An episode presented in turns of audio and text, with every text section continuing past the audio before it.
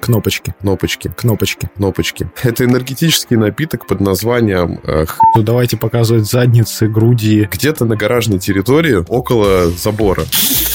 Позвал девушек, у которых уже выросла грудь, взял и засунул им ее между грудей. Она помялась. Ванек, а что ты так по-тупому-то решил отдохнуть? Солнце работает, да и хер с ним. Я принц Нигерии. Просто дебил конченый. А еще там был Брюс Уиллис. Сошел с ума, начал снимать своего кота. Чистая прибыль в пять раз увеличилась. Уничтожь этого человека. Так и быть, держи деньги. Ладно, все нормально. Чувак-то хотел совсем другого.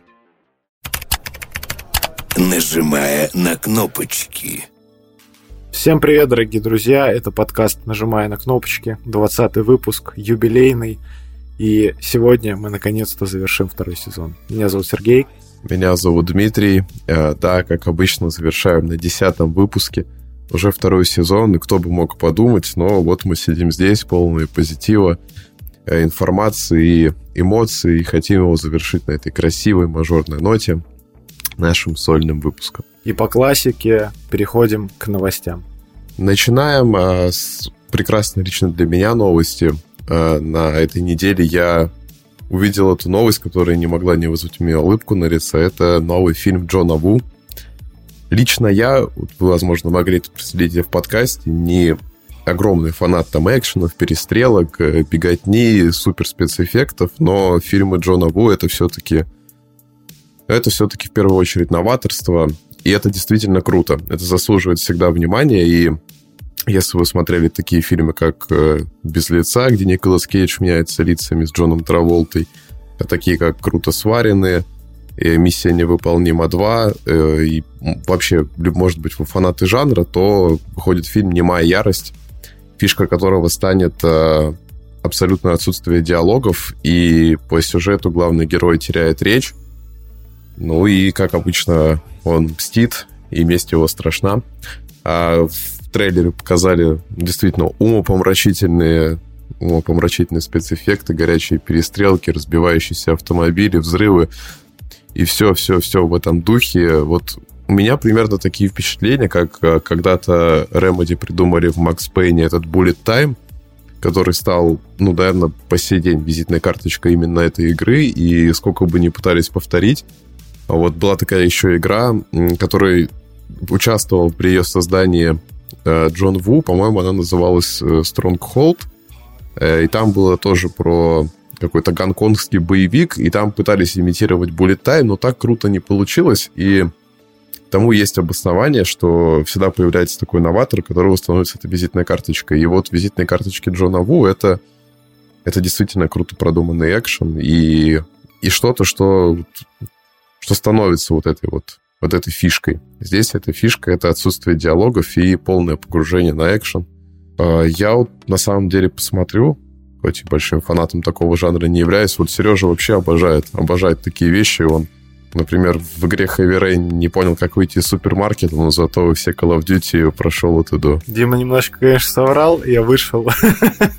Мы буквально пару дней назад это обсуждали. Теперь обсуждаем это еще раз в подкасте. Я же тебе сказал, я дошел до супермаркета, потом там убили его сына, а дальше мне просто стало неинтересно. Нет, ты врешь. Ты, ты, ты не знал, что там убили его сына. Ты меня спросил, что с ним случилось. Да То есть человек даже не дошел до, до начала сюжета. Я, я не фанат жанра. Единственное около интерактивное кино, которое мне понравилось, это серия Черного зеркала на Netflix, а, в которой был такой элемент выбора и разных сценарных поворотов. Но вот игры Quantic Dream, да, компания называется, которых делают? Да, да, Quantic Dream, да. Quantic, честно говоря, Quantic Dream игры, ну, не знаю. Может быть, когда-нибудь я до них дорасту и смогу все-таки выйти из дома в Heavy Rain. А мы двигаемся дальше. А, Продолжается осенний цикл выпуска каких-то и анонсов новых а, мобильных устройств. Как всегда, Apple были первые, и всегда они делают первые это в сентябре. И Google тоже не отстает. А, Вот буквально на прошедшей неделе они анонсировали Pixel 8, и с ним а, различные обновления, о которых я сейчас расскажу. Что касается Pixel 8, ну, очень красивый смартфон, один из самых красивейших флагманов. А, Реально настоящий конкурент айфона, который стоит приобрести, если вы, например, используете Android.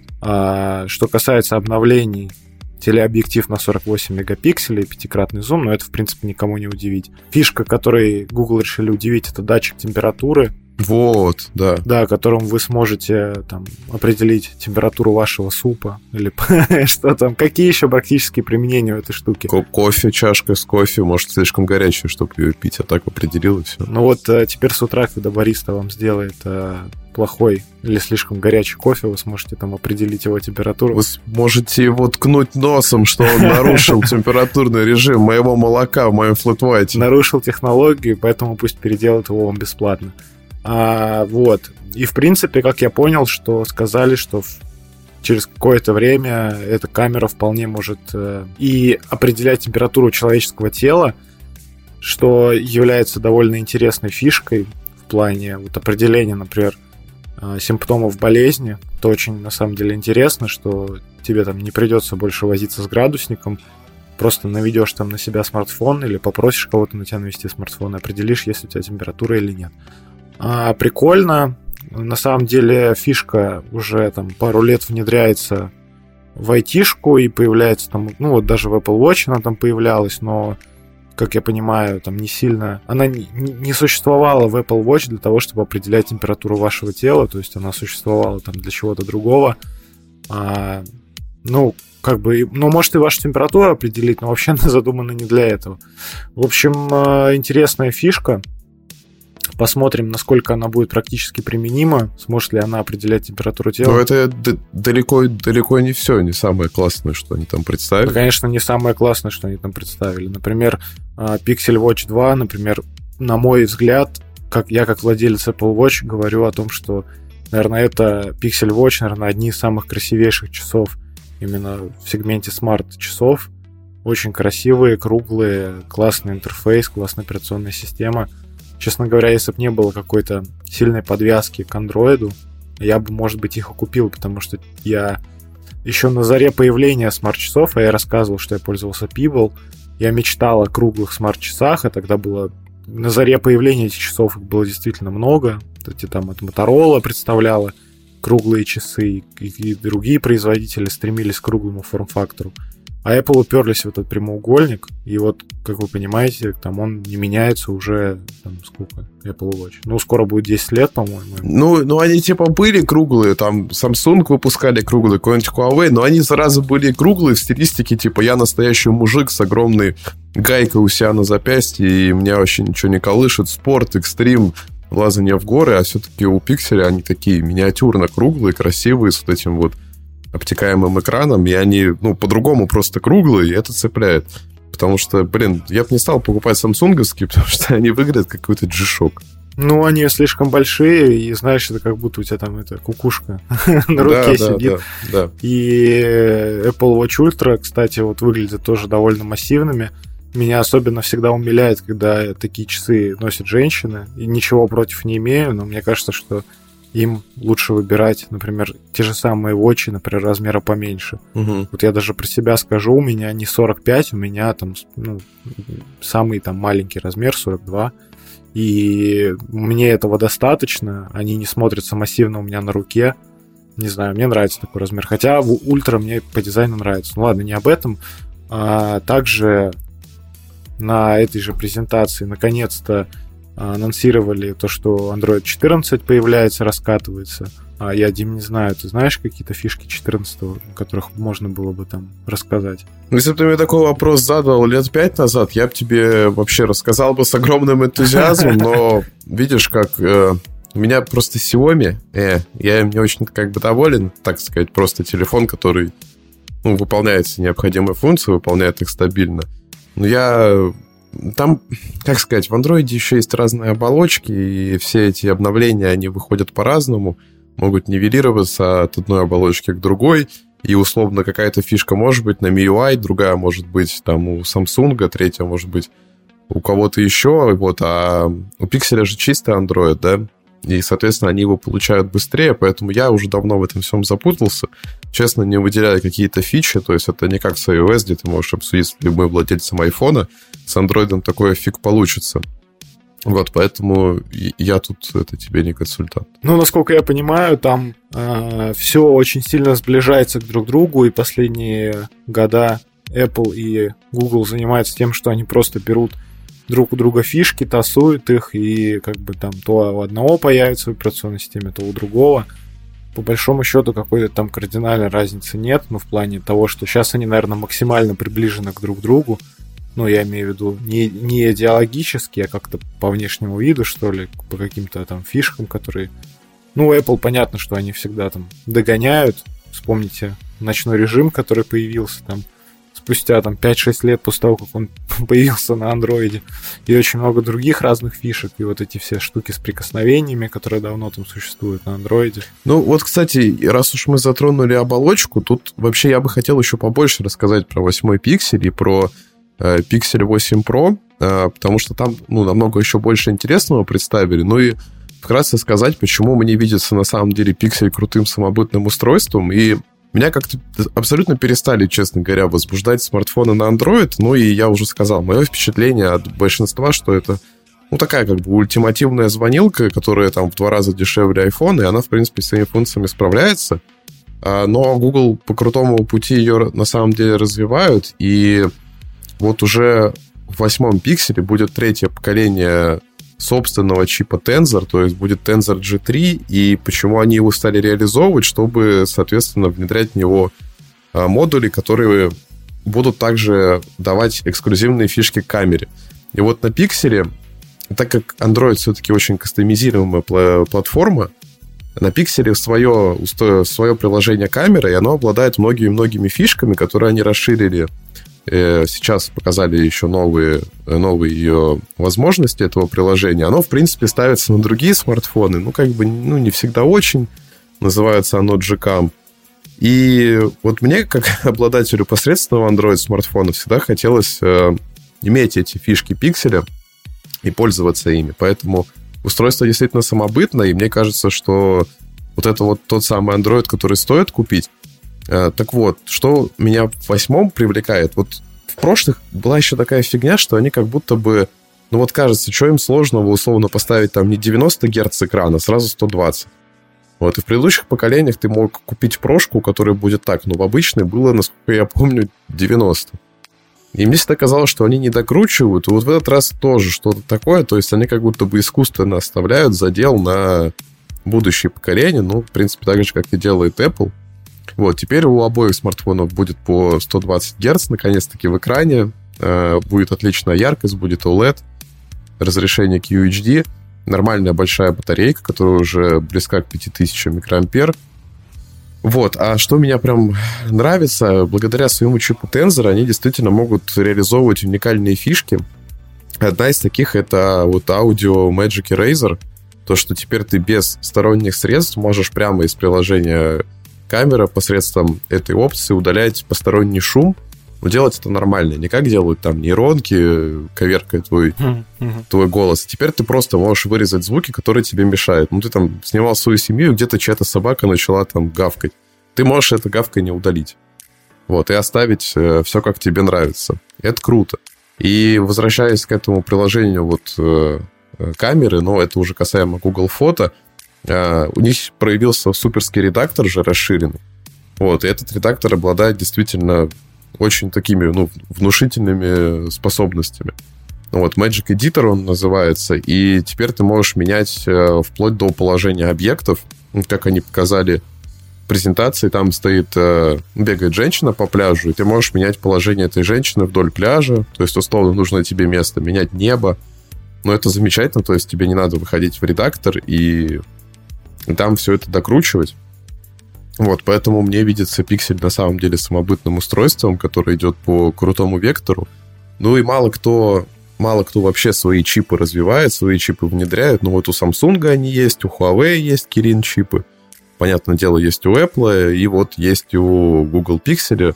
А все остальные пользуются там снэпдрэгонами, медиатеками, и, соответственно, как бы они туда не могут а, добавлять сам процессор какие-то модули, и поэтому те телефоны как бы как универсальное решение, а такие устройства, как пиксели, они могут э, действительно завоевывать своего потребителя уникальными, уникальными фишками.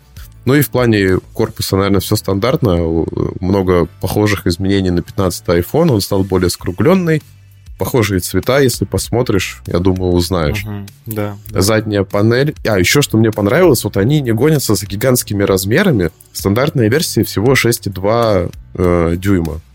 Ну, то есть это вообще адекватно при э, учете того, что сейчас все телефоны это полностью экран. То есть у тебя нет особо каких-то лишних рамок, там э, нижнего этого бара для кнопок, как в Android было раньше. То есть он достаточно компактный и ну, не тяжелый. Вот, но эти цвета мне тоже нравятся, такое ощущение, я услышал прикольное сравнение буквально сегодня, как будто бы это заднюю панель положили в морозильник, и вот она такое осталась, типа немного шершавая, такая матовая, и как будто бы она, ну, не до конца все цвета пропускает, то есть она вот не глянцевая, а такая немножко матовая. Это прикольный эффект, и они тоже это реализовали. Я с тобой соглашусь, мне дизайн вот дичайше нравится, намного больше нравится, чем вот большинство Android-смартфонов, которые там выглядят пошло, да, вот эти вот огромные какие-то шары камеры там да, на, да, на всю заднюю поверхность, да, или какой-нибудь там спорт-дизайн, там мега-гейминг, RGB подсветка, там 500 FPS, ну это, короче, дикость, а все-таки пиксель, он ну, такой вот он красивенький, элегантненький, и да, ну, стоить он у нас будет, естественно, где, где-то рядом с новыми айфонами. Ну и он, там, условно, прошка там тысяча долларов, она, в принципе, там на 100 долларов дешевле, чем стартовая Pro, поэтому, ну, как бы... Да, я вот обмолвился про то, что они немножко зарезают функции, да, я привел аналогию с э, частотой экрана. Если с частотой экрана все в порядке, то я не понял, что за фигня с э, быстрой зарядкой, потому что э, в обычной версии у тебя максимум быстрая зарядка это 27 ватт, это проводная, а в прошке у тебя 30 ватт. Ну вот на секундочку, у меня Xiaomi уже там 4-летней давности модель, и у нее из коробки было 33 ватта, и как у меня еще был блок с этой быстрой зарядкой, то есть я ее там не докупал. Сейчас, насколько я помню, что-то около 120 есть ватт, там 166 ватт. Ну, то есть он заряжается там типа за 10-15 минут у тебя с нуля до сотки.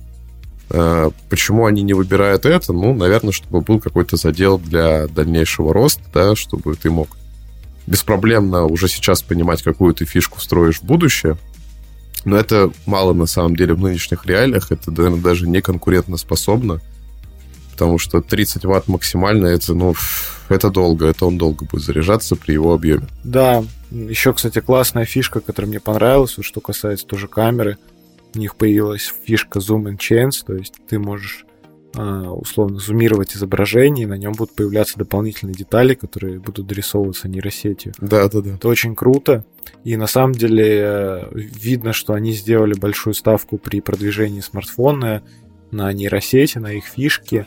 И вот помимо 14-го андроида, который вот уже появился и который вышел, а, в течение там ближайших месяцев появится Google Assistant Bard, это их э, там, голосовой помощник-нейросеть, которая глубоко проникает в приложение Google и, например, там помогает э, в некоторых стоковых приложениях там наводить какие-то организационные моменты. Ну, то есть, например, я так понимаю, что интегрировавшись в Google Фото, она там поможет там, давать какие-то описания, метатеги для фотографий, чтобы вы там смогли с удобством там, найти нужный момент из вашей жизни, там, условно, вы там сфотографировали там в 2014 году собачку, а это была зима, там, на фоне многоэтажки. Вот тут вы можете это забить, и вот буквально эта фотография у вас вылетит. На самом деле классная фишка. А, в Apple Photo есть, я не скажу нечто подобное, там просто есть поиск по тегам, то есть он тоже определяет объекты. Но вот у меня, например, на телефоне 12 тысяч фотографий, и если я не буду открывать грид со всеми годами, мне будет очень тяжело что-то найти. А если бы, условно говоря, у меня был бы Google фото с этим ассистентом, я бы мог там в два нажатия этим запросом найти то, что мне нужно.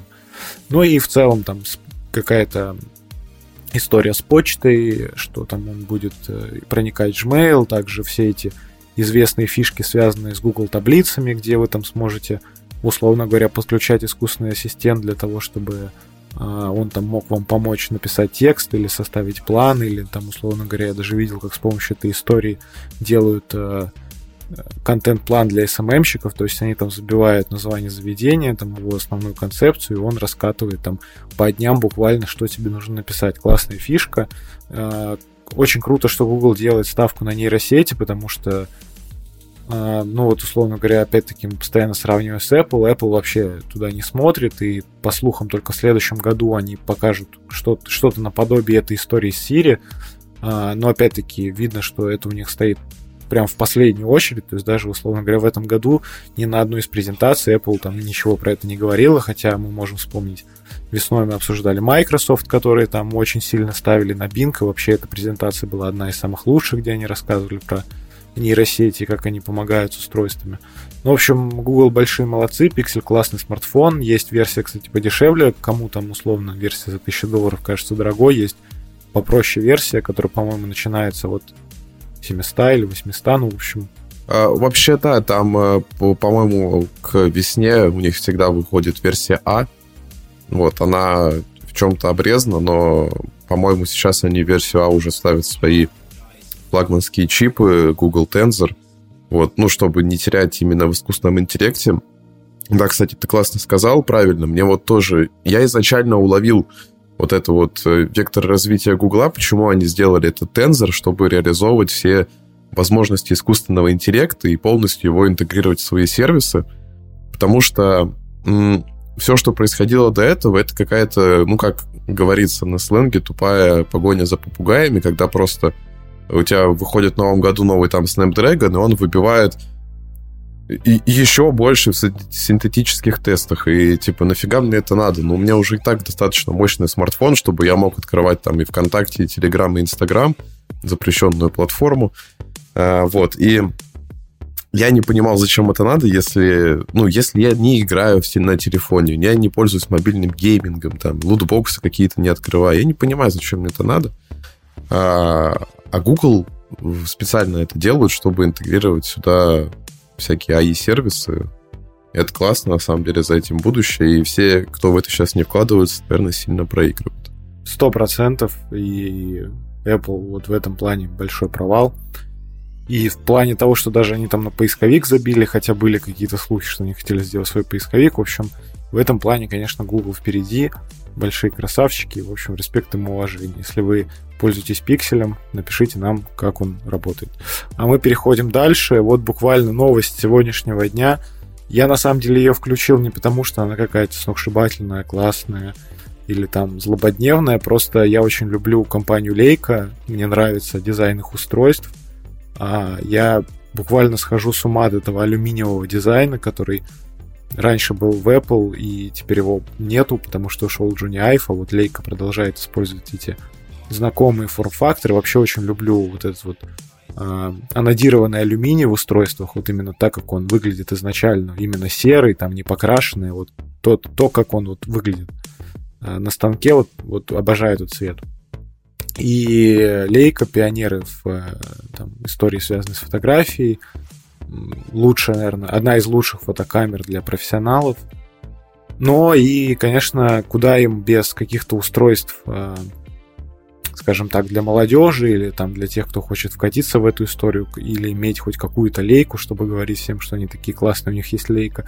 Вот э, вышло устройство, которое называется Safort 2. Это линия устройств лейка, которая может там мгновенно печатать фотографии, как Polaroid. А, Fujifilm давно уже выпускает разные версии Instax, которые ну, буквально обладают этими же функциями. Там такая же история, что есть какие-то супер дешевые подобные устройства, которые просто там ты делаешь фотографию, он выплевывает ее. Есть с экранчиками, есть там с каким-то минимальным набором функций. И вот есть э, около такая премиальная история, где там можно выбирать кадры, где там можно листать, есть какое-то меню. А, и вот, э, ну, она называется Instax Mini Evo, то есть это такая же гибридная мгновенная пленочная камера. И, условно говоря, вот Leica решили не знаю, переплюнуть ее, и вот спустя там 7 лет они выпускают вторую версию своей фотокамеры мгнове... с, функцией мгновенной печати. А, что из интересного? Стоит, конечно, дороговато, 350 долларов, на 150 долларов дороже своего конкурента. У нее интересные цвета, например, есть такой ярко-красный, вот тоже прикольный, прикольная расцветка. А, есть экран, можно выбирать фотографии, можно их печатать. Вот, собственно, есть подключение к галерее лейкой, то есть если у вас есть другая, другой там, другая камера лейка, и вы там на нее что-то фотографировали, вы сможете из этого облачного хранилища печатать фотографии прямо на, с этой камеры.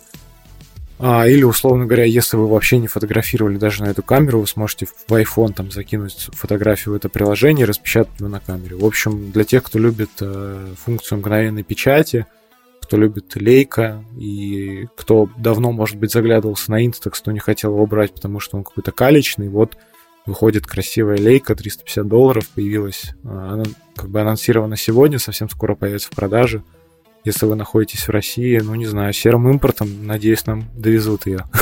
Но мне еще понравилось, что там ты можешь, э, ну, сразу же обрабатывать фотографию, накладывать фильтры, масштабировать, и ты можешь делать, насколько я это понял, э, с телефона через приложение. Да, да, да. Вот, и сразу печатать через э, саму камеру. Ну, тоже классный функционал, то есть это не просто щелкнул, хрен знает, что получилось, и печатаешь, потом выяснилось, что там все глаза закрыли. Ну вот да, у, меня есть Instax самый такой дешевый.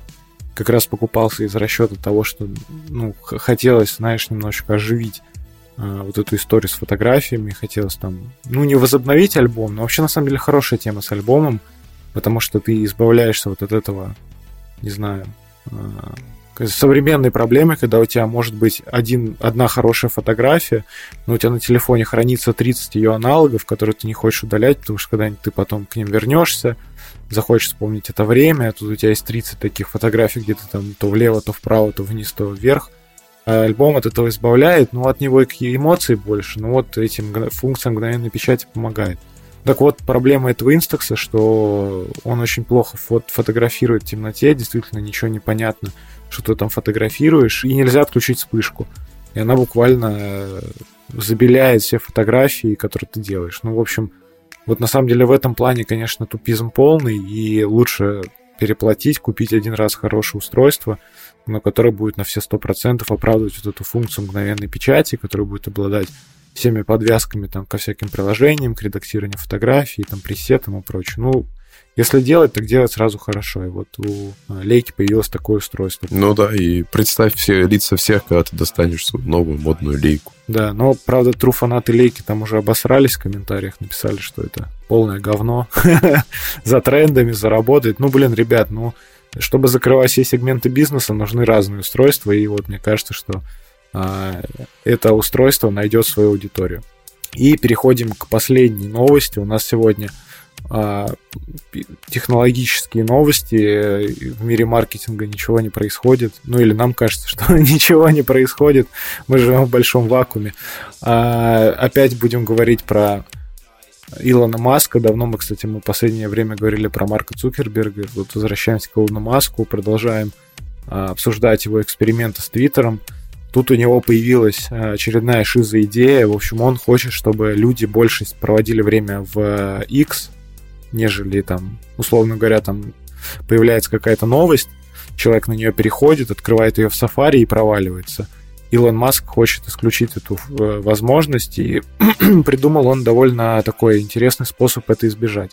Он убрал снипет, то есть а теперь, когда вы размещаете в X ссылку на, ну, условно говоря, там, на издание, которое вы хотите процитировать, то раньше у него был заголовок, то есть, например, вот ты мог там скопировать ссылку, там, условно, с сайта Verge, на который был анонс лейки, и там было бы написано заголовок, там, лейка анонсирует камеру такую-то. А теперь этого заголовка не будет, то есть будет просто картинка и ссылка. И, в общем-то, в голове Илона Маска это сделано для того, чтобы избежать лишнего перехода ну, на сторонний сайт, на сторонний ресурс, и таким образом он хочет сделать, чтобы люди дольше задерживались у него на сервисе.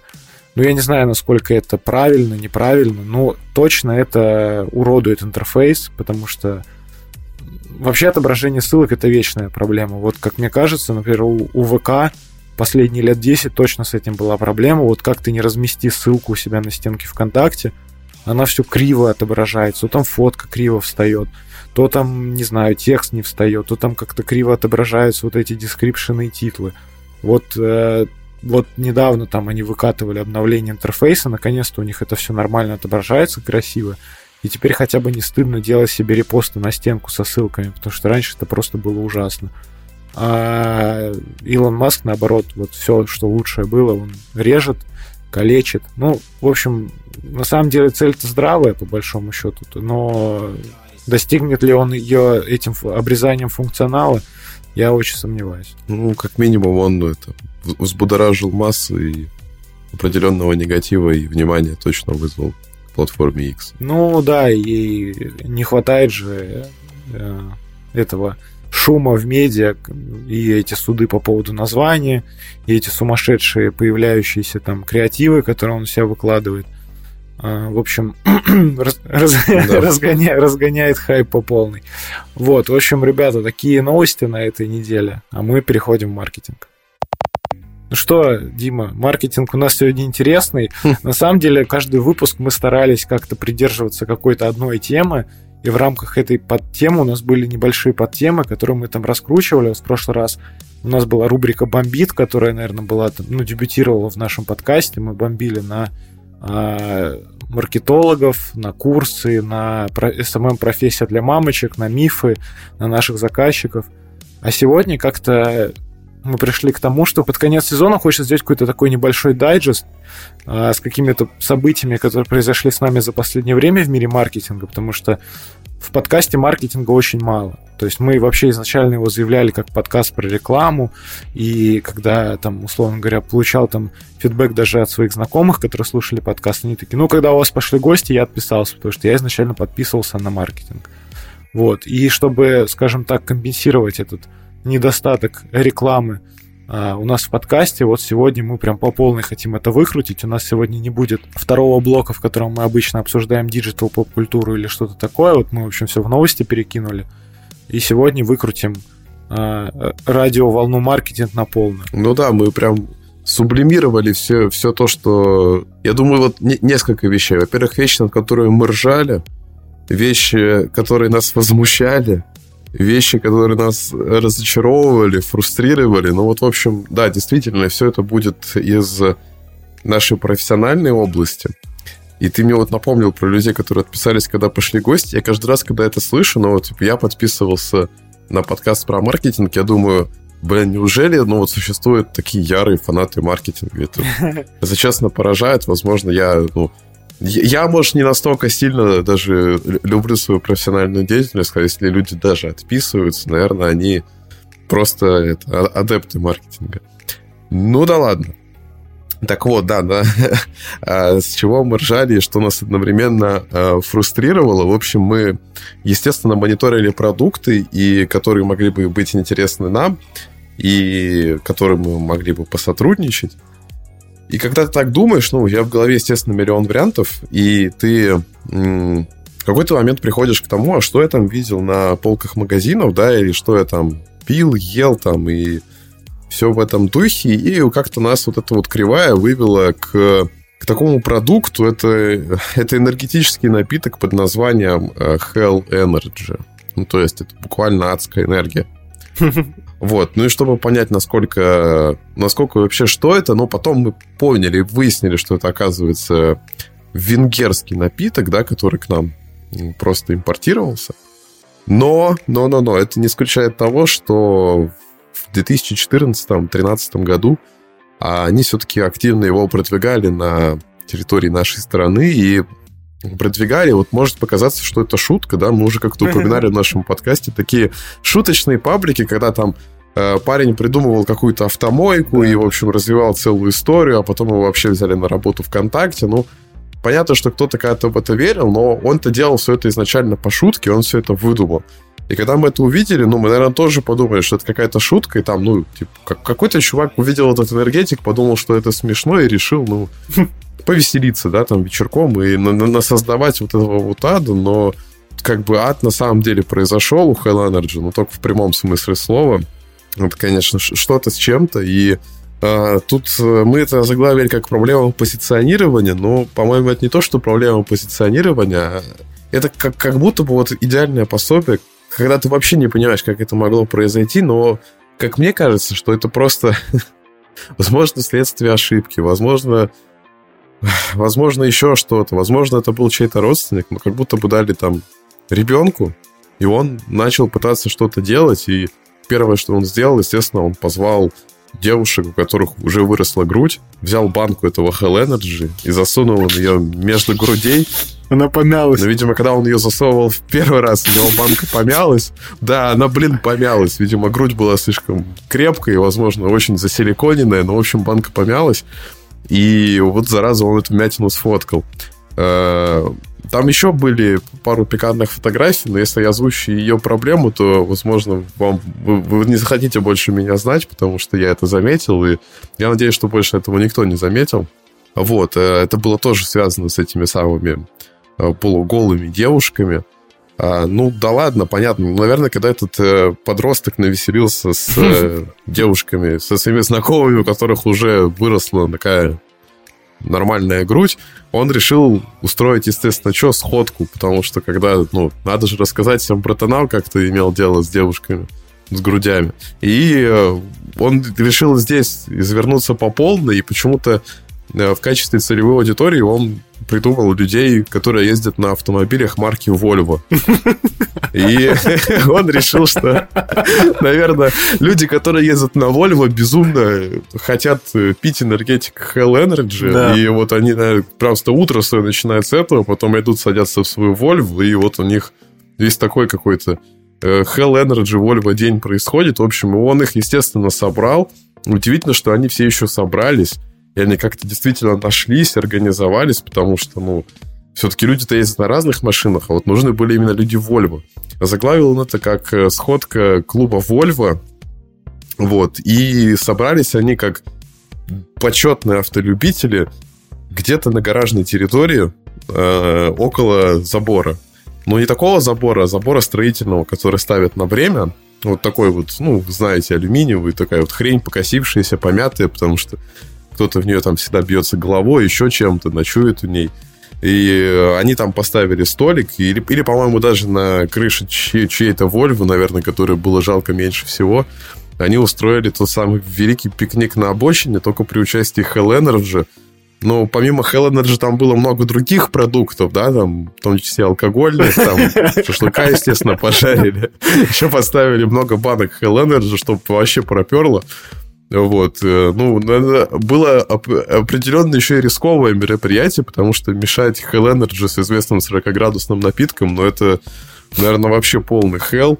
Вот такое мероприятие. Я, это, я вижу, Сережа тоже уже не терпится. Я тут разогнал, я ему палочку Hell Energy, баночку Hell Energy ему передаю. Фу, э, слушай, а, я вот, я дополню, но я как с другой стороны.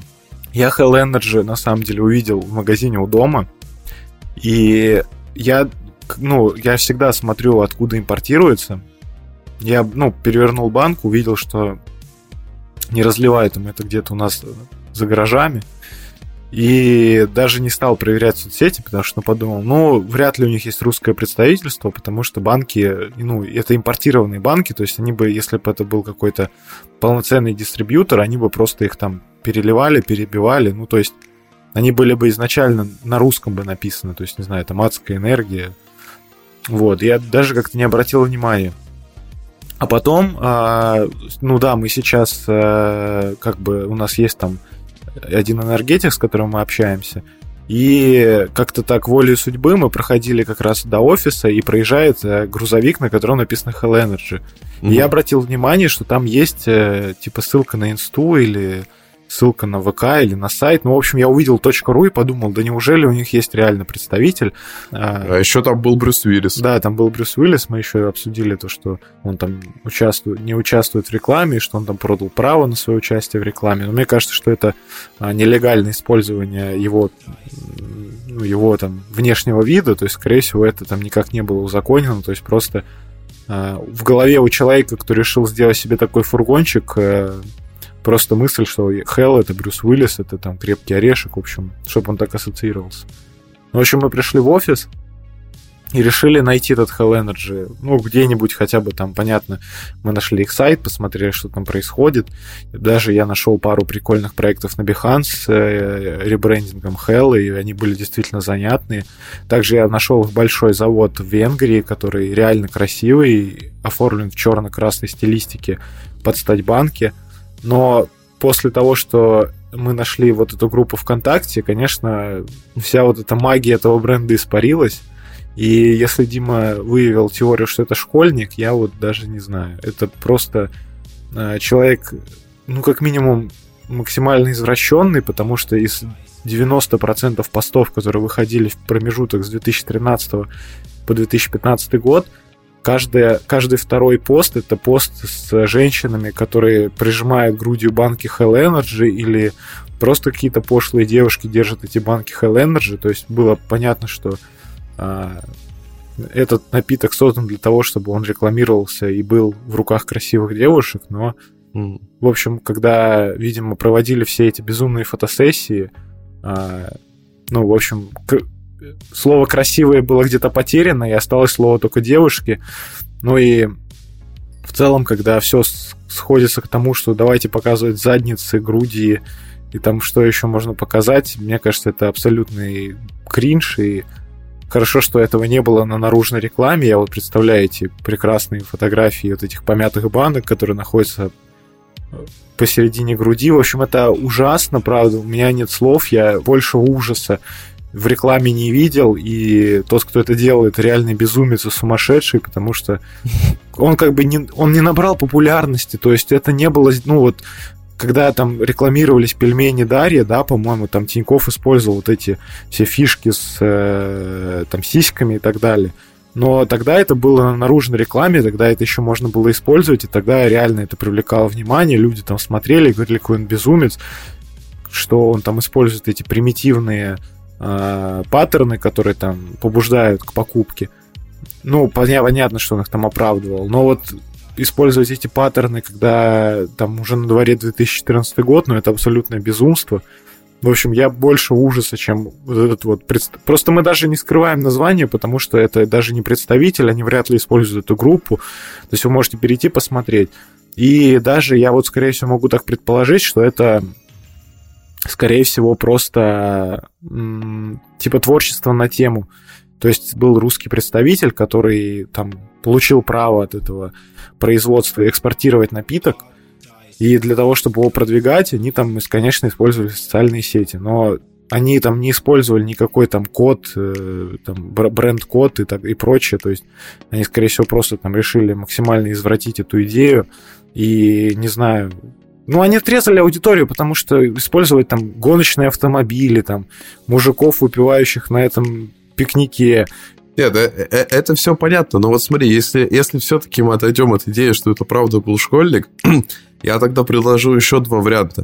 Э, первое, что это был человек, который глубоко застрял в пубертате, его действительно вкатывают такие вещи, как обнаженная грудь, обнаженная, ну, полуобнаженная задница, сходка с пацанами, э, автомобили, и как бы, ну, понятно, это, в общем то, что вообще будоражит умы людей в пубертатном возрасте, и потом то, что и после пубертатного возраста их несколько разочаровывает.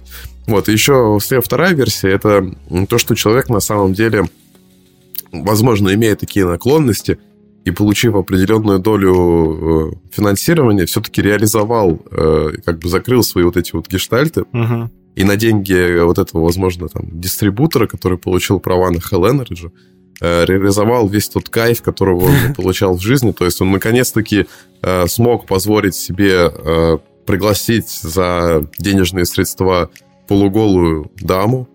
Он смог действительно оплатить пацанам и с автомобилями банкет у своего гаража. Он смог снять конференц-помещение, куда поставил баннер Hell Energy и позвать или, возможно, даже самостоятельно с микрофоном в руке провести э, вот это вот, э, вот это вот семинар, посвященный Hell Energy, э, вот, ну еще прокатиться на картинге. То есть, возможно, как бы человеку было глубоко плевать на Hell Energy, и он просто действительно наконец-то хотел пустить свою душу в пляс, как бы, ну, действительно отдохнуть, побыть с девчонками, поесть шашлыка, там, попить водки. Э, ну и, собственно, что, чтобы на него еще все посмотрели, и, возможно, как бы ровно поэтому все так быстро и закончилось, потому что они поняли, что там, блин, ну, Ванек, а что ты так по-тупому-то решил отдохнуть? Ты, ты мог просто у нас денег попросить? Зачем это было делать с Hell?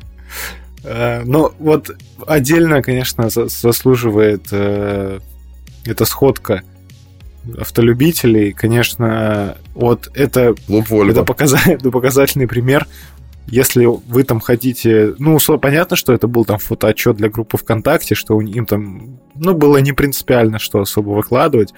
Но просто вот я понимаю, что если ты хочешь сделать какой-то такой, ну, или скрытый продукт плейсмент, или ты хочешь как-то, ну, показать продукт именно... То есть ты не хочешь показать, что вы просто кайфанули с мужиками в гаражах, а что вы там собрались, чтобы попиарить Hell Energy, то вам, наверное, нужно было показывать Hell Energy. А по факту они показывали там кетчуп Махеев, э, банки пива, сок добрый, водку. водку. То есть они не показывали энергетик, и это удивительно. То есть это ну, я не знаю, это самый тупой способ рекламировать э, свой продукт, когда, по большому счету, вот ты открываешь эту фотку этого прекрасного стола, на котором расположен свежепожаренная свинина, сосисочки, и там, знаешь, одна баночка стоит там где-то с краю, на краю стола, и то ее не видно. Но зато все остальные бренды прям развернуты к тебе лицом. Вот тебе кетчуп, вот тебе сок, вот тебе что-то еще. Я не знаю. В общем, это ужасно, и я не понимаю, как это могло твориться в рамках этого бренда. Ну, в общем, это такое, да, действительно, такой гайд, как делать не нужно. Мы ссылок оставлять не будем. В общем, кому интересно, те сами найдут. Я думаю, что сделать это... Пытливые умы найдут. Сделать это будет несложно. Это так, такая фигня, как, знаешь, э, типа ты не особо хотел, но тебе надо как-то, ну, оправдать это мероприятие. Ну, типа сделать для галочки. Ты знаешь, какой-нибудь там поход, пикник и вы все назвали какую-то благую цель, ну там, это как мужики ездят на рыбалку, они такие, да, да, рыбу наловить, я там сейчас, да я таких рыб ловил. Но в итоге спустя там 20 минут они задалбываются, как бы, ну, они честно признаются, что они пришли пожать водки, начинают хреначить эту водку, рыбу покупают на обратном пути, но в лучшем случае, если не забывают. И как бы здесь, здесь что-то похожее. типа все это было под какие-то Hell Energy, но чувак-то хотел совсем другого. А, да, в общем-то, такой был интересный опыт э, у ребят, и интересный, кринжовый, в общем, не знаю, это, наверное, самое смешное, что я видел за последнее время, наверное, реально показательная история, как делать не нужно, и вот э, действительно в рамках какого-то исследования и продвижения именно энергетических напитков это очень хороший показательный пример. Вот всем там на заметку, кто, может быть, уже работает с энергетиком, если вы маркетолог. Переходим дальше. Дальше у нас такой тезис. Я не знаю, тут, наверное, долго размусоливать не нужно. Но вот э, мы вот там буквально вчера опять-таки обсуждали эту тему, и она звучит так. Почему ваша почта должна работать? И мы это размышляли в формате того, что вот, вот некоторые владельцы компаний, они думают, что они настолько там, не знаю, недосягаемые, что они там наверху там планеты находятся, что там к ним нельзя дописаться. То есть ты там пиши на любую почту, но письма не прочитают, на них не отреагируют и так далее. И это как раз-таки из расчета того, что часто там у компании есть какие-то, ну, свои там надежные поставщики, и им по большому счету менять там ничего не нужно. То есть, ну, это работает, это работает, и знаешь, они там, ну, есть, такая, есть такой даже анекдот, что там сын спрашивает отца, папа, а как работает солнце? Он говорит, солнце работает, да и хер с ним.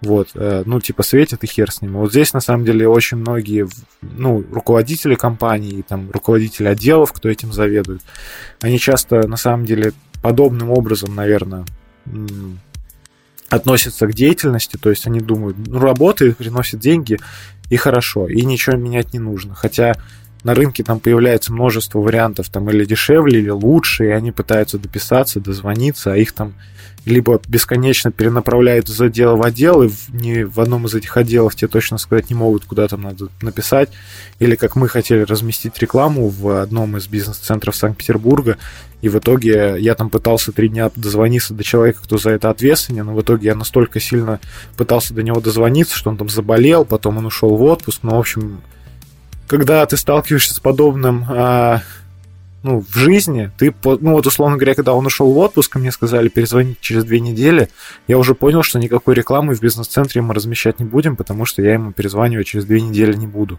Потому что я уже забуду сто раз, ну и если бы им было действительно важно это и нужно, и интересно, он бы там, наверное, как-то личный бы контакт дали, я бы с ним созвонился, мы бы с ним быстрее договорились. Ну да, вообще при том, что это их работа просто прямая, не то чтобы ты им там свои услуги предлагаешь или хочешь какую-то тему продвинуть, а это, это, это натуре хлеб.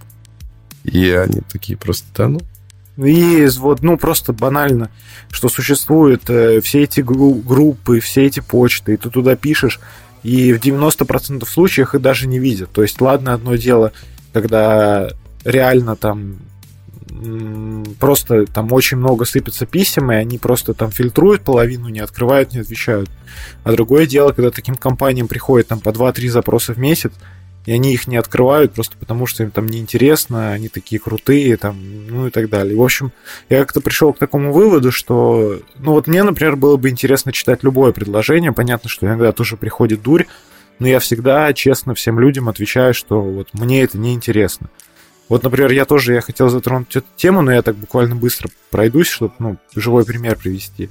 А, мы работаем с ресторанным бизнесом, и часто в рамках этого, этой работы возникают проблемы с отзывами. А проблема с отзывами возникает не потому, что там в ресторане как-то накосячили, а потому что зачастую люди как-то исходят ну, не знаю, мне понравилась какая-то одна мелочь, и они просто все в абсолют выводят. То есть вот там они ждали 10 минут, в итоге они напишут, они ждали полчаса. Они сходили в туалет, там им что-то не понравилось, или там, не знаю, что-то было не так, и они напишут, там все было ужасно, все было грязно, там все было разбито. И вот э, из-за этого они пишут плохие отзывы, а из-за того, что мы напрямую работаем с, скажем так, ну, я бы не сказал, что мы работаем с репутацией в интернете, но в рамках какого-то продвижения мы все-таки обращаем внимание на отзывы и с ними работаем. И в рамках вот этой работы с отзывами, ну, есть такая услуга, как работа с репутацией, и в понимании там некоторых людей работа с репутацией это удалить всех плохие отзывы оставить только хорошие. И вот как раз-таки на вот, не знаю, на вот не, ну, нужде вот в этом появились вот эти организации, которые называются как репутационное агентство, и они как раз-таки занимаются тем, что они чистят плохие отзывы и пишут фейковые отзывы о том, как все круто, все хорошо. Они обещают, что пишут они с настоящих аккаунтов, которые не покажутся там ботами. И вот э, поступают такие предложения, ну, в рамках там какого-то совместного сотрудничества, вот, и вот мне кажется, что ты просто пишешь такому человеку, типа, да, я знакомился с вашим предложением, я не считаю, что там писать фейковые отзывы это правильно, спасибо вам за предложение. А так ты, ты просто все фильтруешь, не отвечаешь на, на письма или вообще забиваешь на почту, тогда зачем ее вообще указывать? Ну вот как-то, не знаю, как-то поответственнее относиться бы к этому вопросу. Ну, у меня как бы... У меня вот такое резюме, я просто с этим сталкивался и, и по ту сторону, и вот э, в нашем деле уже по другую сторону баррикад. Тут просто еще есть такая изначальная проблема про то, что, к сожалению, у нас люди изначально думают, что ты хочешь их в чем-то обмануть. Ну, то есть, первоначально, в основном, мысль, даже если ты просто подойдешь к прохожему, у него неминуемо будет мысль о том, а не мошенник ли ты. Не пришел ли ты его там с целью мозги его запудрить, там, пригласить его в секту, обворовать, там, выяснить тайным способом, где он живет, чтобы там э, украсть у него бриллианты. Ну, Все в этом духе. Поэтому подобные рассылки, ну, к сожалению, э, люди не мерят тем, что ты просто ищешь способы коммуникации каким-то образом э, заинтересовать в своих услугах, они мерят тем, что ты пытаешься как-то вот их э, этим самым, например, спамом э, обмануть и втюхать им какую-то фигню. Вот, к сожалению, это так, и в основном вообще игнорируют эти сообщения на электронной почте. Почему-то, ну, люди не очень знакомы с понятием спам, да, что это такое, и что, что подходит под категорию спам, что это совсем другое. И они не доверяют, как бы не доверяют. Но зато они всегда очень доверяют там, сарафанному радио, мнение Э, своего друга там Никитоса, то, что он, он вот там вот, он, например, сделал календари, ему их так сделали, что они ему вообще удачу принесли, у него там чистая прибыль в пять раз увеличилась после этого, у всех было хорошее настроение в офисе, вот, но потенциальное какое-то предложение он с трудом захочет выслушать, но зато вот поверит кому-то. Но это такая великая глупость. И почему-то, ну не почему-то, а понятно, потому что сначала была электронная почта, а все мессенджеры, соцсети, они уже появились потом. И реакция, к сожалению, такая. И да, на самом деле, э, по нашему опыту рассылки, условно так сказать, из 100 писем тебе ответят, например, на 2. Но зато мы можем точно понимать, что те люди, которые на эти два письма дают тебе фидбэк, э, это более-менее вменяемые люди, потому что они понимают, как э, вести эту коммуникацию, что это тоже часть коммуникации, и вы после этого можете найти другие удобные для вас средства связи, что угодно. Вот, и это абсолютно нормально. Так что проблема, мне кажется, несколько глубже, чем просто, что они забивают на электронную почту. Она, к сожалению, такая. Но здесь есть как минусы, так и плюсы, зато ты изначально знаешь, что ты ну, не, не вяжешься в еще какую-то шизофрению не, не выслушаешь тонну бреда в свой адрес. Ну да, я просто к тому, что понятно, что это звучит как какая-то такая слезная история, типа, блин, нам не отвечают на письма. Ну, просто я не понимаю вот этой всей истории, что там у тебя внизу сайта там 6-7 почт, э, которые там один маркетинг, один то, один все, и ты в итоге пишешь условно на главную, да, на которую тебе должны однозначно дать ответ и оттуда приходит либо автоответ, либо не приходит ответ вовсе. Ну, и ты же спам не отправляешь, в том ты дело, что большинство таких людей, кто что-то да. отправляет, они не отправляют спам, то есть есть какие-то вот такие, да, действительно странные предложения, а, из-за того, что там, может быть, когда-то некачественно оказали услугу, уже наложилось какой-то такой отпечаток негатива на маркетинг или там на какую-нибудь еще подобную историю, или вот пишут из серии вот этих репутационных агентств, но им же надо как-то там зарабатывать, искать, как-то отрабатывать. Ну, не знаю, просто ответьте. Ну, да, просто понимаешь, да, вот, кстати, тоже это верно, то, что где-то когда-то они получили плохую услугу, и это теперь, значит, все, кто тебе, э, кто с тобой пытается связаться таким способом, является вот это как э, было там лет, лет 6 назад рассылка там через Авито или тоже по почте, типа, там, я принц Нигерии, там, ну, у меня есть наследство, и я хочу отправить деньги. До, до сих пор так распишут. Да-да-да. Или типа, я хочу у вас купить ноутбук, там продаешь какой-нибудь рейсер за 25 тысяч. Я, короче, нахожусь в Конго, тут все не так просто, давайте сначала вы отправите ноутбук. Вот, и вообще я там принц Конго. В общем, такая фигня, но, блин, ну, это не, это не оправданно. И вот на самом деле, э, как минимум, не вижу проблемы в том, чтобы с этим ознакомиться, потому что тебе нужно быть гибким, подвижным, а, адаптивным, и зачастую как раз-таки этим занимаются эти люди, у которых пока что нету такого а, большого вот потенциала в сарафанке, да, не так много э, тебя знают, не так много передадут эту информацию, и это может быть выгодным, взаимовыгодным, то есть просто win-to-win, с обеих сторон, э, потому что это будет э, дешевле, это будет более молодой подход, возможно, более креативный, и как бы из таких ситуаций может вырасти что-то действительно отдельное, да, почему бы нет? Мне кажется, что человек, который этого хочет потенциально, он на это будет реагировать. А теперь самое идеальное время для того, чтобы сказать это. Ребята, 2W наконец-то выпустил курс по email-маркетингу. Мы на вас научим дописываться до всех, э, кого, до кого вы хотите дописаться, э, максимально правильно, грамотно формулировать ваши предложения. Вот, там все ссылочки на курс, конечно же, не в описании, потому что я пошутил. Вот, ну, в общем, да, не знаю, хотелось бы, чтобы какая-то вот эта вот у нас грамотность в плане email тоже развивалась, потому что, ну, блин, не все это спам, и если у вас там 10 почт, ну, не знаю, ну уж, пожалуйста, ну, отвечайте вы на письма. Если не интересно, пишите неинтересно. Реально, вот я, я радуюсь, когда отвечают неинтересно или когда, в принципе, отвергают, потому что лучше хоть какой-то ответ, нежели какая-то нейтральная история, где нет, но, типа, ты не поймешь этого. То есть ты можешь там ждать год ответа на сообщение, а вместо того, чтобы вот это вот заниматься тупым ожиданием, ну, понятно, что ты не ждешь, но ты как-то иногда вспоминаешь, ну, вот я там писал, было бы неплохо получить ответ, и вместо того, чтобы думать о чем-то другом, ты иногда об этом вспоминаешь, и чтобы не терять время там другого человека, вот ты бы написал ему сразу, неинтересно или не подходит, и все, и все как бы... Ну, ты забыл и забыл, все как бы, все понятно, точка. Ты можешь о них не думаешь и к ним не возвращаешься. Все. Да, да, ты доволен, что тебе ответили, хотя бы нет, и на этом как бы все заканчивается. Ну вот в каких-то вот этих вот кулуарах не принято говорить и нет. Типа, иногда лучше считается, но это глупое мнение, промолчать, чем сказать нет. Ну, это глупое мнение. Ну, это реально глупое мнение. Да, лучше, лучше всегда говорить нет, и все, человеку экономишь на время. Ну и, условно говоря, там, я не знаю, когда ты получил очень много а, ответа нет, ты уже как-то нейтрально к этому относишься, но в плане не вызывает у тебя эмоции этот ответ нет. Ну, неинтересно, неинтересно, ладно. Наоборот, вот, ну ладно, мы к этому дальше пойдем. И, и вот исходя из вот этого предложения о почте, я бы хотел дальше вот развить вот эту мысль. А, вот условно нас могут слушать какие-то СММщики, вот опять-таки маркетолог, мы же тут не зря про маркетинг говорим, наверное, все-таки нас могут слушать люди, кому эта тема интересна, и, может быть, они даже ей занимаются. И вот для СММщиков, на самом деле, у меня есть такая занятная тема. Я вот, например, а, когда только начинал заниматься всем этим в 2017 году, я боялся писать компаниям, у которых уже есть ну, типа, что-то там происходит в соцсетях.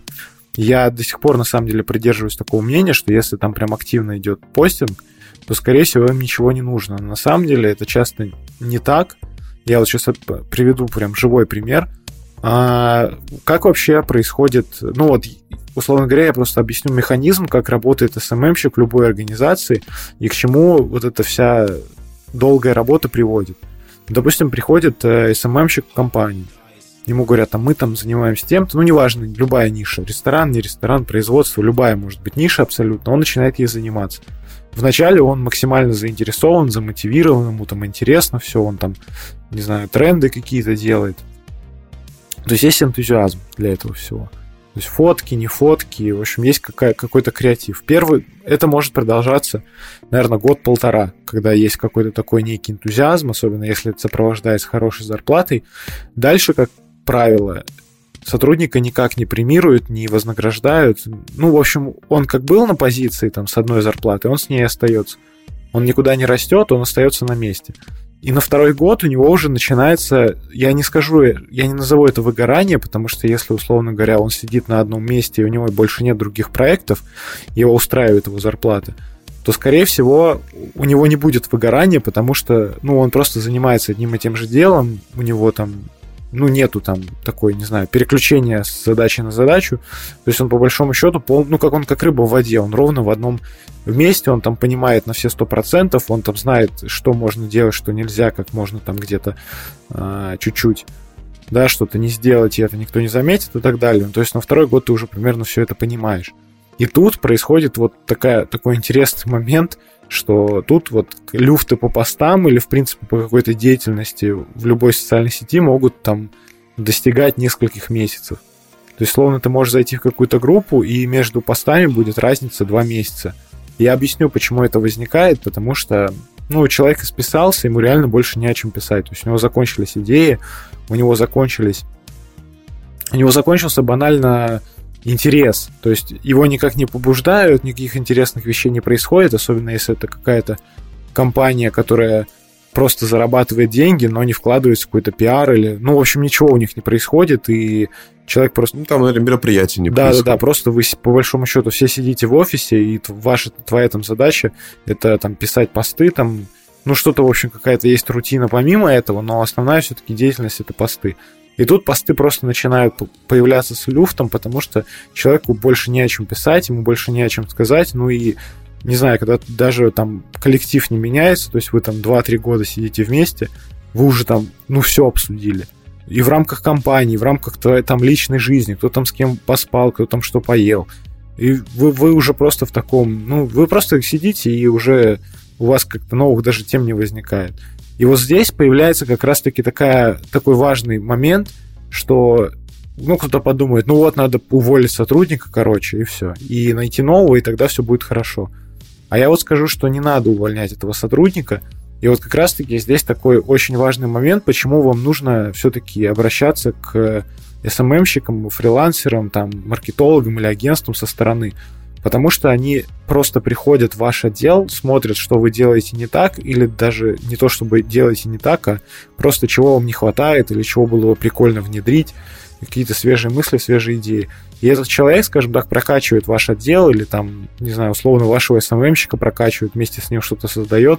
И, в общем, на выходе вы получаете ну, какое- какое-то движение в вашем продукте. И вот исходя из этого, я как раз-таки хотел сказать, что там, если вы в поисках клиентов, и вы заходите в аккаунт, условно говоря, в нем был там пост месяц назад, и вы думаете, ну вот тут есть СММщик. Я вот так бы не думал, потому что может быть такая ситуация, да, что вот действительно он есть, но он, ему не хватает каких-то мыслей, и вы как раз-таки в этом плане можете ему помочь. Понятно, что есть компании с ограниченным бюджетом, которые на вашу инициативу скажут, все, конечно, прикольно, но у нас нет денег там содержать, там, не знаю, агентство, которое будет как-то курировать эту работу. Но попробовать стоит. Вот что ты об этом думаешь? Ну, мне это почему-то это навеяло какой-то консалтинг, что ты, ну, ты не реформируешь особо, ты не начинаешь это делать за людей, но ты направляешь э, на, ну, на нужный вектор, да, что ты меняешь, смотришь свежим своим взглядом. Ну, мне кажется, это полезно, да, потому что, ну, во-первых, ты своего рода исписываешься, во-вторых, ну, это не, не, не только задача СММщика вот этот вот контент генерировать, Потому что если вокруг ничего не происходит, ну, очевидно, что рано или поздно это закончится. А по поводу свежих идей, да, безусловно, да. Безусловно, да. И мне кажется, что глупо, э, что этим не пользуются, а, потому что это помогало бы не только бы им, но и с другой стороны бы это формировало вот это вот больше профессионализм и у тех, кто оказывает эту услугу помогает, формирует и свой взгляд, и набирается опыта. Мне кажется, что это тоже э, абсолютная история без потерь, абсолютный выигрыш с двух сторон. И вот не страшно брать прям, ну, не знаю, не условно новичков, вот люди там не с курса, не знаю, вот он вышел там а, из высшего учебного заведения, ему нужен какой-то опыт, он там вам написал на почту, типа, добрый день, там, хотел бы у вас поработать, у вас уже есть специалист, но вы вместо того, чтобы там придумать мув, как его уволить и заменить и сделать финт ушами, вы просто возьмете этого человека, он там даст какие-то свежие идеи, наполнит вас свежими мыслями, прокачает вашу компанию, не знаю, и вы просто усилите свой маркетинг, особенно когда там человек вышел из какого-нибудь хорошего вуза, где, скорее всего, в нынешних реалиях были какие-то прикладные истории, связанные с интернетом, и вы просто получите там что-то интересное. Или когда вам агентство пишет, и вы там, условно говоря, ознакомились с презентацией, зашли на сайт, увидели, что цены вменяемые, ну, блин, не бойтесь пробовать. Понятно, что я это говорю из своего в плане интереса, что мне было бы, конечно, классно, но у нас реально такой опыт есть. Да, у нас есть, и он позитивно отразился, то есть там никто не увольнял как раз-таки человека, и вообще там никто ничего не, не реформировал. Но вообще заметно даже для нас со стороны, насколько это вдохнуло в жизнь человека, который этим занимался до этого, и сколько всего произошло даже за небольшой отрезок времени, да, ну, за три месяца. Произошло достаточно много, появилось намного больше, чем было там даже за последний год. Что-то активизировалось, э, что-то, ну, прям ну, на самом деле заиграло красками. Оно стало где-то качественнее, где-то веселее, оно стало обширнее, оно ну, вдохнуло в эту жизнь на самом деле. И не всегда стоит так действительно рубить с плеча, и проблема, она вообще и не в этом там человеке. Он, в принципе, делает свою работу, делает ее добросовестно, но это, это правда пошло на пользу. Действительно, реальный кейс, и мне кажется, что и, и мы здесь хорошо справляемся, и, и человек хорошо работает. И не сказать, что кто-то делает за кого-то работу. Да, просто это синтез. А да. происходит как раз-таки синтез. Да, синтез такой происходит правильно все друг друга дополняют и наоборот играют на общую победу. И вот мы уже как-то там говорили, или даже в прошлом выпуске мы говорили, что вот реально есть, ну вот и сегодня мы это упоминали, что есть вот этот вот страх и что тебя обманут, но я вот просто хочу как-то так, ну, сказать, что большинство людей, кто у кого вы можете реально пощупать какой-то результат работы. Ну, то есть, например, у нас есть оформленные кейсы, вы можете с ними ознакомиться, есть реальные аккаунты, которые там вела наша команда, вы можете посмотреть наши дизайны, вы можете посмотреть наш фотопродакшн, то есть вы видите нашу работу. И, честно говоря, там вот нам тратить время, обманывать кого-то, ну, просто себе дороже, потому что у нас есть какие-то реальные задачи, которые мы выполняем – и если мы там пытались еще кого-то обмануть попутно, ну, я просто в этом реально не вижу смысла, никто там никаких пирамид не строит. Это реально то, что существует, то, что меняет бизнес, и я не знаю, ну, понятно, что я это даже не сколько для саморекламы говорю, а в плане того, что ну, любой такой специалист, он, ну, хуже точно не сделает. Вот я так думаю, хуже он точно не сделает, скорее всего, лучше, потому что одна голова хорошо, но две лучше. Вот у меня такое мнение. Я согласен, мне кажется, это, как я уже говорил, беспроигрышная вещь. По поводу обмана, но мы уже выражали это мнение, по-моему, даже в прошлом сезоне я говорил, что я вообще здесь не вижу особо места обмана, ну, кроме каких-то там тупых схем, что ты, не знаю, э, с деньгами во свояси убежишь, но это тоже как-то глупо, и здесь уже, наверное, это по-другому регулируется с точки зрения закона. Ну, в общем, я не понимаю, зачем это надо, тратить на это время, при, как, как-то это придумывать или там бурно имитировать деятельность, но, да нет. поверьте, никто таким этим не будет заниматься, и непонятно просто для чего. Слишком, слишком призрачная выгода. Но вы же не покупаете там, не знаю, деятельность SMM от человека, который там курс записал. Ну вы же там не на тупую рекламу ведете, не на картинку, там я заработал на 5 Мерседесов за этот год, давайте я там буду вести ваш аккаунт, ну это же абсолютная хрень. Ладно, давай дальше, и здесь э, это буквально событие прошлой недели. Я прям, я прям хочу, хочу на него разбомбиться, но вот давай, заводи. Я вот завел эту тему про этих э, обновления отдела маркетинга, а ты вот давай уничтожь этого человека. Он просто дебил конченый. Ну да. Ну, предыстория, да, была на самом деле такая же, как и с Hell Energy. Мы также пробовали, пробовали, искали, искали, и э, обнаружил это я, и почему-то, ну, в моей голове сложилось, что это могло бы быть прикольно. Я повелся и на название, и так, ну вот, Сереге показал, он тоже сказал, ну да, интересно, конечно, напишем.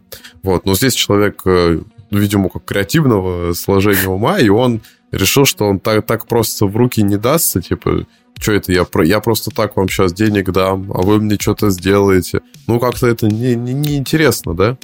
Вот, и на самом деле мы далеко не в первый раз сталкиваемся с такими людьми, и э, они очень, э, ну, они вот в своем вакууме думают, что они блистательны ну, что они вот буквально великие комбинаторы, и э, вся просто, просто на самом деле, когда ты смотришь на это со стороны, ты понимаешь весь натуральный идиотизм, но в своем вакууме вот этого вот умничества и э, абсолютного превосходства они думают, что они создают э, прекрасную модель взаимодействия в работе, которая э, как бы для них приносит результат, а потом они смотрят, как этот результат работает, и вот когда вот он работает, то тогда ты с барского плеча можешь расплатиться с людьми. Вот этот человек придумал э, такую же великолепную фишку, вот, но только он э, ну, не, не учел множество других факторов, таких, э, как, например, что нам пришлось бы около трех месяцев там, при вложении около полумиллиона вообще делать это за бесплатно. Ну, то есть, грубо говоря, за свои полмиллиона. А, вот. Занимается он в сфере одежды, и, видимо, у него там давно теплится Э, в голове такая какая-то прекрасная мысль сделать э, конструктор аксессуаров. Вот. Ну, соответственно, как бы, что ж ее реализовывать за свои деньги, а вдруг она за его деньги не, не сработает, понимаете? И вот когда она, ну, как глупо будет. Вот, и поэтому, ну, ничего умнее, как просто сказать, ну, вот давайте, вот вы мне сейчас сделаете, да, ну, то есть просто сделаете. А потом, когда это все будет круто, да, Э, я вам буду платить процент. И вот, казалось бы, в его голове все круто. Ну, то есть, вообще класс. Типа, и, и для нас какая-то мотивация, и для нас сто процентов должна быть мотивация, что это должно работать, то есть мы должны безупречно выполнить свою работу.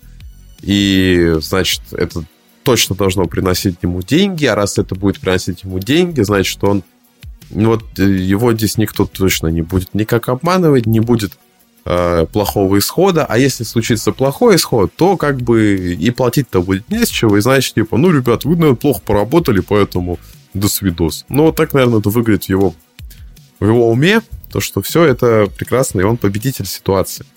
Вот. Но если смотреть на это глазами человека не больным какими-то психическими расстройствами, манией величия, то то это, ну, это, это просто глупо, потому что ты не покупаешь в магазине мясо, потом, ну, ты, то есть ты его покупаешь для начала в магазине. Ты его не берешь из магазина, не идешь, не жаришь домой, а потом не проверяешь, случится ли у тебя понос.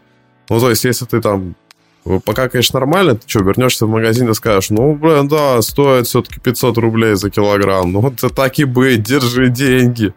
Вот, ну ты же так не делаешь, ты как бы платишь за продукт, получаешь, получаешь его, а дальше вы там совместно работаете над его эффективностью. Вот, первый вопрос, который вот после того, как Сережа пробомбился, он мне задал, говорит, а что если этот хмырь через два месяца закроется?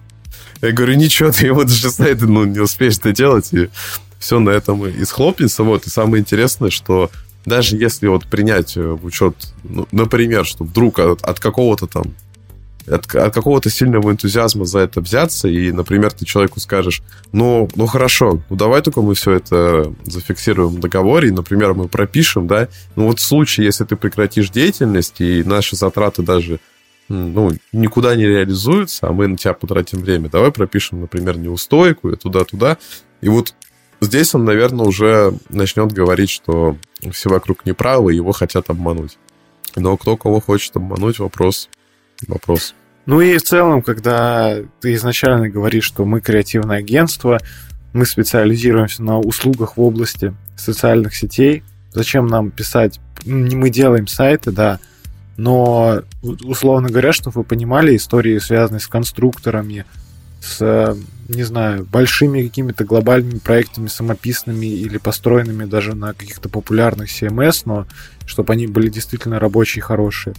Но это не меньше 100 тысяч. Вот если проект делать полгода, то считайте, зарплата человека, кто это будет делать, 100 тысяч рублей в месяц. Вот и считайте, что, условно говоря, мы бы убили на конструктора этих аксессуаров бы 3-5 месяцев, потратили бы полмиллиона, потом бы, условно говоря, настроили бы за бесплатную ему контекстную рекламу, пошли бы у него продажи, он бы там запоролся на своем производстве. Ну и, в общем, там очень было бы много «но», которые бы привели к тому, что в итоге бы он, мы были бы виноваты, а он был бы красавчиком.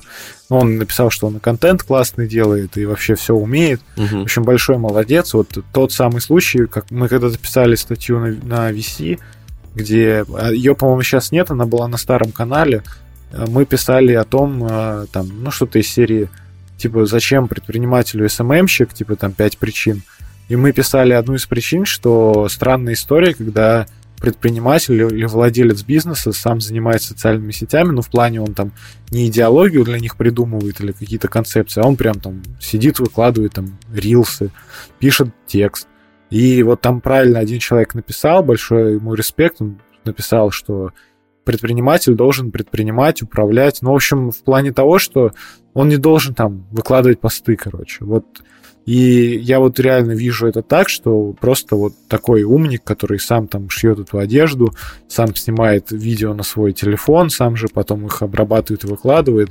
Ну, я вот могу так сказать, что вот по, по опыту взаимодействия с такими предпринимателями, у него просто нет денег на штат, чтобы он это все делал. Поэтому он э, думает, что он такой самый умный, будет делать все самостоятельно. И самое удивительное, что потом эти люди придумывают всякие, всякого рода курсы, на которых они говорят, как они там делали 8 лет все самостоятельно, там добились там сверхвыручки, и вот теперь они всем расскажут, и, ну, в общем, я, честно, в, в, не очень это понимаю. Но это такая красивая история, это знаешь, как вот ты же помнишь, как нам один человек рассказывал, ну, ну зачем как бы все вот это вот так, да, зачем продакшн? Вон там этот, этот, он там начинал со стройки, вот он ставил просто напротив себя камеру, стучал там молотком, потом все это выкладывал, писал, и у него там миллион подписчиков. Вот, ну где-то такая история, когда-то там проскакивает, потом, условно, этот человек уже становится там контент-мейкером, он, естественно, везде там рассказывает о своем прекрасном успехе, и людям это очень импонирует, потому что но это же ну, как бы как сказка. То есть ты с нулем вложений получаешь миллионы, и, и, и все, все просто супер, и плюс ты такой это, на все руки мастер. Мне кажется, это из разряда вот этих вот приукрашенных историй. Ну, короче, каждый должен заниматься своим делом, как да. мне кажется, не должен там... А, если ты предприниматель, то какой тебе SMM, я вообще не понимаю. И вот, вот реально неоднократно сталкиваемся с такой историей, что когда вот заказчик вот подобное что-то говорит или там заявляет об этом, и потом же сам это все делает, это просто превращает все в абсурд. Ладно, одна история, когда там вот человек нам говорит, что он делает все сам, я действительно посмотрел, то, что он делает, это, ну, скажем так, ну, нормально. Я бы не сказал, что это прям хорошо, но это нормально. Для того, что для того уровня, которым может обладать человек, ну, там, условно говоря, который этим не занимается, это реально, ну, даже можно сказать хорошо. Но есть другие примеры. Мы работали с одним бизнесом в сфере, а, я даже не знаю, резки металла, назовем это так. И там человек, когда, не знаю, перепутал просто целеполагание, хотя ему миллион раз говорили, что есть там охватные механики, есть там механики, основанные на привлечении лидов, и для того, чтобы привлекать лиды, нужно вкладывать там ну, финансы, запускать рекламные кампании, тестировать гипотезы. Вот он подумал почему-то, что SMM это не... Хотя, хотя SMM работал, то есть были заявки, но они их тоже там коряво обрабатывали, ну ладно, не в этом суть. В общем, все сошлось на то, что SMM это не то, что он себе предполагал, поэтому мы перестали работать. И после этого, ну, есть, конечно, такое, как вот в прошлый раз мы рассказывали, я рассказывал про свой guilty pleasure, это смотреть за SMM-щиками в регионах и то, как они там блистательно рассказывают о том, что можно снимать контент в любой квартире, даже самой разрушенной. А тут второй guilty pleasure — это наблюдать за заказчиками, и, типа, что у них происходит после того, как мы перестали с ними работать. И вот у этой компании, ну, я не знаю, это, наверное, mm-hmm. еще одна, еще одна шедевральная, шедевральная трансформация, когда там в одном предложении могло быть до трех, до четырех грамматических ошибок, причем мы сами говорим о том, что в постах, посты не надо, не надо так делать особенный акцент там, на запятые, но их никто не заметит. Нужно соблюдать какие-то банальные нормы русского языка, но если вы там где-то сделали, не обособили там депричастные обороты, то даже там половина не обратит на это внимание. Но здесь там были абсурдные ошибки, вплоть до того, что там писали там красивые через букву О и прочее. Ну и говоря о том, какое качество контента, то есть если изначально там опять-таки по нашим там каким-то просьбам это все как-то более-менее снималось на фотоаппарат, то после этого это все, конечно, переросло в съемки на телефон. Причем человек подумал, что он офигенно себе сделал дачу и квартиру, и это будет лучшее место для съемок его продукции. И он буквально нашпинговал свою комнату, в которой он живет этой продукцией, сошел с ума, начал снимать своего кота, который сидел там на одном из его изделий, там что-то там его жена даже на фоне орала. Все это сопровождалось кучей грамматических ошибок, хэштегов, ну, в общем, всего в перемешку, и, честно, у меня возник ужас. А потом они вообще решили, что они делают форум, они сделали на Фейсбуке какой-то безумный форум для вот любителей вот этой вот, ну, сферы деятельности. И там вообще все превратилось в фарс. Там мог выкладывать работы абсолютно любой. И типа изначальная идея комьюнити, в рамках которого ты можешь интегрировать свои продукты и как-то ярко их подсвечивать на фоне всего остального, у них провалилось, потому что ну, другие люди просто активнее рекламировали себя и, скорее всего, получали заказы, если там была какая-то живая аудитория. В общем, абсолютно мне непонятное поле деятельности. Нас уговаривали там вернуться, провести переговоры дополнительные, но я подумал, что если человек ну, как бы настаивает на своем, у него свое видение бизнеса, пусть занимается. Или вот свежий актуальный случай, когда человек э, повернулся просто на своем сайте, и вместо того, чтобы найти себе нормального продажника, э, организовать продажи, организовать систему продаж, да. он э, углубился в создание картинок в нейронной сети и буквально две недели безвылазно из своего кабинета, при этом сопровождая все музыкой на весь коридор, он изобретал, не знаю, в его голове, наверное, там изобретал машину времени или там первый iPhone, сидел он там, делал эти картинки в нейросети. В общем, человек там, не знаю, переизобрел себя, переизобрел свою профессию и из владельца бизнеса превратился, я не знаю, какого-то просто критического дебила, который решил, что он умнее всех, но в итоге он не оказался умнее всех.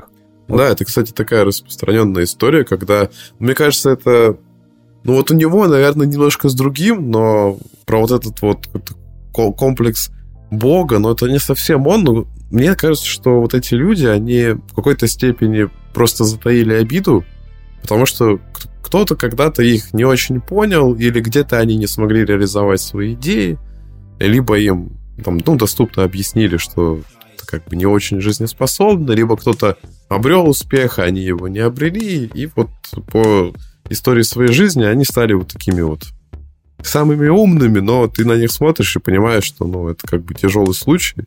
Вот э, у меня был, когда я около месяца назад приезжал к человеку, и, ну, потенциально там большой фронт работ, и который, на котором можно оказать ему услуги.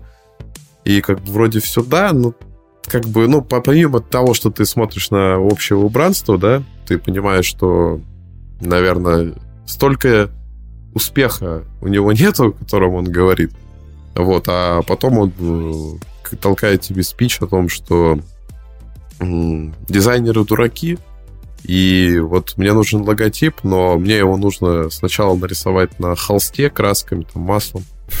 Вот, а потом уже его нужно как-то превращать э, в электронный формат. Вот. Ну, что самое интересное, естественно, денег он тебе вперед платить не хочет, и в целом еще думает, что это стоит 5000 рублей, но как э, человек, как бы, это, мастер-фломастер, он и, и в дизайне просто спец, он понимает, что там в какой-то глубине рисунка, вот, он и в производстве спец, он и в механиках продвижения спец, и вот хочется спросить, а зачем я тебе тогда нужен?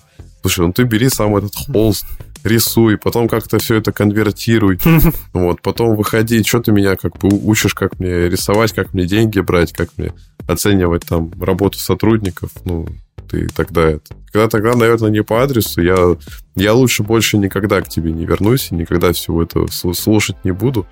А вот, потому что такие люди зачастую умеют и как-то эмо- в эмоциональном плане несколько тобой манипулировать. Но верить такой фигне не стоит. Это, это всегда так и заканчивается. Вот тебе, ты, мы вот сколько с тобой видели, что есть все, нужно просто это начать продавать. Что нужно, чтобы начать продавать? Банально, самое банальное. Ну, человек, который будет это продавать. Но вместо этого ты придумываешь идею, что тебе нужно нарисовать 2000 картинок в нейросети и за это заплатить там, около миллиона рублей. Точно проблема была в этом, да. Все, все понятно. Да. Ну, я это действительно не понимаю, и, блин, мне очень... Мне на самом деле чуть-чуть обидно, что ты тратишь время на этого человека, в итоге, ну, там постепенно сходит с ума, и вообще даже у меня была идея сделать рилс или текст, но я думаю, что, может быть, мы вернемся к этой теме позже. Вообще, я хотел сделать текст из серии «Почему заказчики сходят с ума?». Ну, то есть, типа, что вы изначально вроде как начинаете работать и начинаете за здравие. Да, да, да. Ну, в плане, типа, у вас все хорошо, а, там нет никаких проблем, он все платится вовремя или не платится вовремя, но оправдывается какими-то там ситуациями. И в итоге все сводится к тому, что а, там заказчик что-то переиграл, ему там что-то перестало нравиться, хотя изначально ему говорили. Или вот мы в прошлый раз затрагивали историю про вот это чудо взаимодействия с местным маркетологом, и я как бы не против этих взаимодействий, но судя по всему, там маркетолог придумала Шиза идею с каким-то сторителлингом, про который мы сказали, и мы как бы сторителлинг преподносили однозначно. То есть мы сказали, что он на себя будет представлять. Это там ну, то есть, условно говоря, когда SMM-щик будет выкладывать посты, он там будет устраивать там серию историй, которые будут подогревать ну, прогревать и подогревать тему к посту. Ну, то есть в посте там, условно, эта ресторанная сфера рассказывалась там про какое-то блюдо, и до него там были какие-то сопровождающие истории, которые там дополняли основной текст, ну, в общем, прогрев. И в целом был, был профиль переоформлен в такой стилистике, что он сопровождался такими несколькими историями, в которых рассказывался, ну, там, ну, не знаю, вот было открытие, и об отк- этом открытии сопровождалось несколько историй, в которых рассказывал, вот здесь мы подготовили для вас сюрприз, здесь там у нас было такое мероприятие, здесь такое. То есть и это все сопровождалось текстом и, ну, сюжетом. Да, я немного только контекста, контекста добавлю. Не думайте, что это была абсолютно как бы конечная наша мысль, как бы э, феерия. Просто при тех э, возможностях, при тех вложениях, э, при том время затрате, и там общей подготовленности, это на самом деле был, наверное, самый эффективный максимум, который можно было там применить. То есть понятно, что можно было эту всю историю там действительно сделать какой-то масштабный сторителлинг, но в тех реалиях э, масштабный сторителлинг мог только на словах звучать. Ну да, и просто там не было такого какого-то материала для того, чтобы его продемонстрировать. Это все сопровождалось сюжетом. Сюжет был, конечно, в рамках того, что происходило, он был таким. То есть там нельзя было как-то приукрасить или рассказать более шедеврально. Ну и вот я к чему это все говорил, что все это ну, не привело ни к чему, и постоянно нас, нас упрекали, что мы там не внедрили какой-то сторителлинг. Хотя, по большому счету, мы явно сразу рассказали, как он будет выглядеть, что это будет. куда он будет вставлен, и все. И на протяжении вот там следующих месяцев для того, чтобы в очередной раз нам, ну, как-то от нас что-то там, ну, покачать, в общем, права и там чего-то от нас добиться, или там, не знаю, добиться понижения цены, там вот постоянно вспоминался этот вонючий сторителлинг, который, типа, мы не сделали, хотя мы его сделали, и мы его сделали так, как мы и обговаривали. И еще вот меня поражало в коммуникации тоже, вот, я не знаю, это просто такое из серии будни агентства, будни специалистов, вот что э, человек очень хотел лично встречаться, и я как бы не против этого, то есть я на самом деле всегда очень даже за личные встречи, потому что на них всегда, ну, во-первых, и с человеком проще там взаимодействовать, и ты его видишь, и как-то ты на не знаю, эмоциональном плане там, ну, больше себя приколываешь, потому что ты видел этого человека, ты уже как-то себя с ним ассоциируешь, ты видишь его голос, видишь его лицо, ну, в общем, ты понимаешь, как он выглядит. И я не против этих личных встреч, но когда личные встречи проходят за обсуждением каких-то вопросов, и в рамках обсуждения этих вопросов человек, который нас позвал на эту встречу, он просто там где-то гуляет или там вообще сидит, смотрит в сторону. И вообще вот вплоть до того, что это просто абсурд, что сидел человек, который как сурдопереводчик или как это называется, передавал ему то, что мы говорим. Ну, то есть мы сидим рядом с ним, говорим что-то, он это слышит. Но вместо того, чтобы он, вместо того, чтобы ему отреагировать на наши запросы, его спрашивала эта девушка, которая сидела рядом с ним. Вы там, я не знаю, не, не представляете, что это был какой-то там, не знаю, магнат великий там владелец какой-нибудь бизнес-империи, это было просто какая-то там забегаловка в Ленинградской области, и человек просто, не знаю, возомнил, наверное, себя там богом в этот момент, и просто вместо того, чтобы реагировать на какие-то наши вопросы, он просто почему-то, как, я не знаю, как, там, со своей правой рукой, как в мафии, там, общался там только с ней, она с нами общалась. В общем, это было очень странно, очень тупо. Больная коммуникация. Ну, в общем, да, больная коммуникация. И, и вот я еще, это ладно, я это по ходу вспомнил, но еще самое это смешное в том, что вот вы, ребят, учтите, вот там вот какие-то там правки, здесь вот так надо сделать, здесь мы хотим так, хорошо, все, договорились, обозначили сроки, поехали, передали тем, кому это нужно сделать, а, передали команде, и, соответственно, на следующий день приходит сообщение. Ну что там по этому вопросу? Тот вопрос, который мы обсуждали на, вчера на встрече. И приходится писать вот это вот самое, наверное, вот дебильное и вот самое унизительное, что ты пишешь. Мы это обсуждали вчера на встрече. Да, да. То есть ты подумаешь потом, а зачем была встреча? Ну да, то есть а зачем? Чтобы что? Чтобы мы просто посидели, сказали, а потом в итоге человек это просто пропустил мимо ушей, причем это реально какой-то э, фантасмагоричный случай, когда вот реально человек вот сидит, вот условно говоря, мы с тобой сейчас сидим рядом с друг с другом, разговариваем. Вот условно я также с этим человеком разговаривал, но он просто это все пропускал мимо ушей. И на следующий день он задает мне вопросы, по которым мы общались в предыдущий день. В общем, какой-то полный бред. Я, я не знаю даже, как это описать. В общем, если у вас были подобные случаи, ну, надеюсь, у вас их не было. Давайте дальше. Мне, мне, кстати, понравилась очень мысль про то, что э, рассказать, как заказчики сходят с ума, потому что у нас э, ну, далеко не один такой человек, и вот сколько мы с тобой вспомнили историй, да, и даже которые у каждого из нас, э, с каждым из нас случались и по отдельности. Почему-то так правда происходит, что в какой-то момент человек, да, ну, теряется и начинает, ну, не то чтобы даже велосипед изобретать, он как, как будто бы действительно первый iPhone изобретает. Может быть, это из-за того, что мы живем в таком городе, как Санкт-Петербург, конечно. Mm-hmm. Кто его знает. Тут много кто сошел с ума. Да, я не знаю, вот реально, вот без шуток, почти с каждым происходит какая-то такая история. Они реально начинают, ну, вот все начинается комфортно, классно, иногда даже поражаешься, насколько адекватный человек по сравнению с предыдущими но потом возникают какие-то интересные истории. Или вот меня еще, ну, последнее, то, что я расскажу, мы перейдем дальше, потому что долго на этом остановились. Девушка, короче, к нам обратилась. А, у нее там спектр услуг по продвижению на маркетплейсах.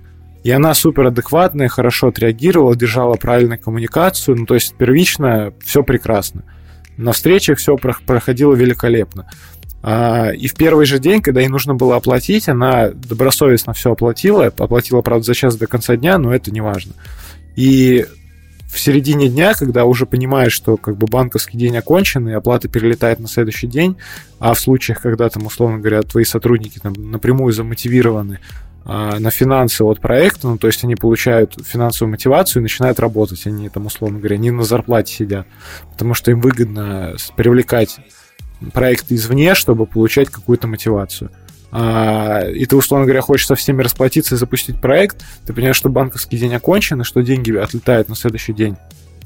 Ну, ты так, ну, не знаю, понятно, что это происходит постоянно, ты даже не расстраиваешься, просто понимаешь, ну, ну вот, ну, ну что, бывает, наверное, была на это объективная причина.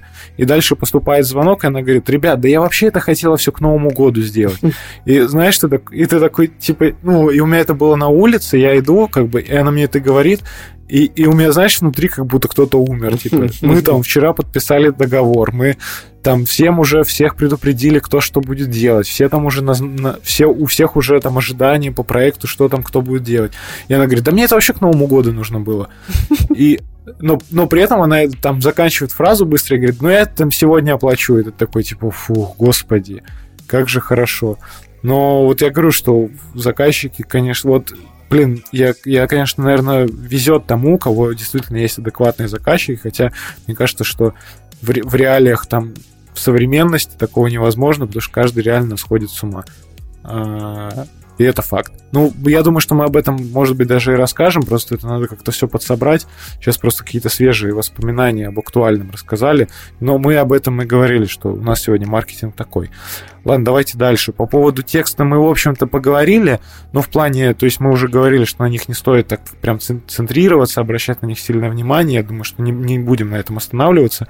Лучше перейдем дальше. Это вот моя такая больная тема а, я, наверное, хотел бы просто быстро, быстро обсудить.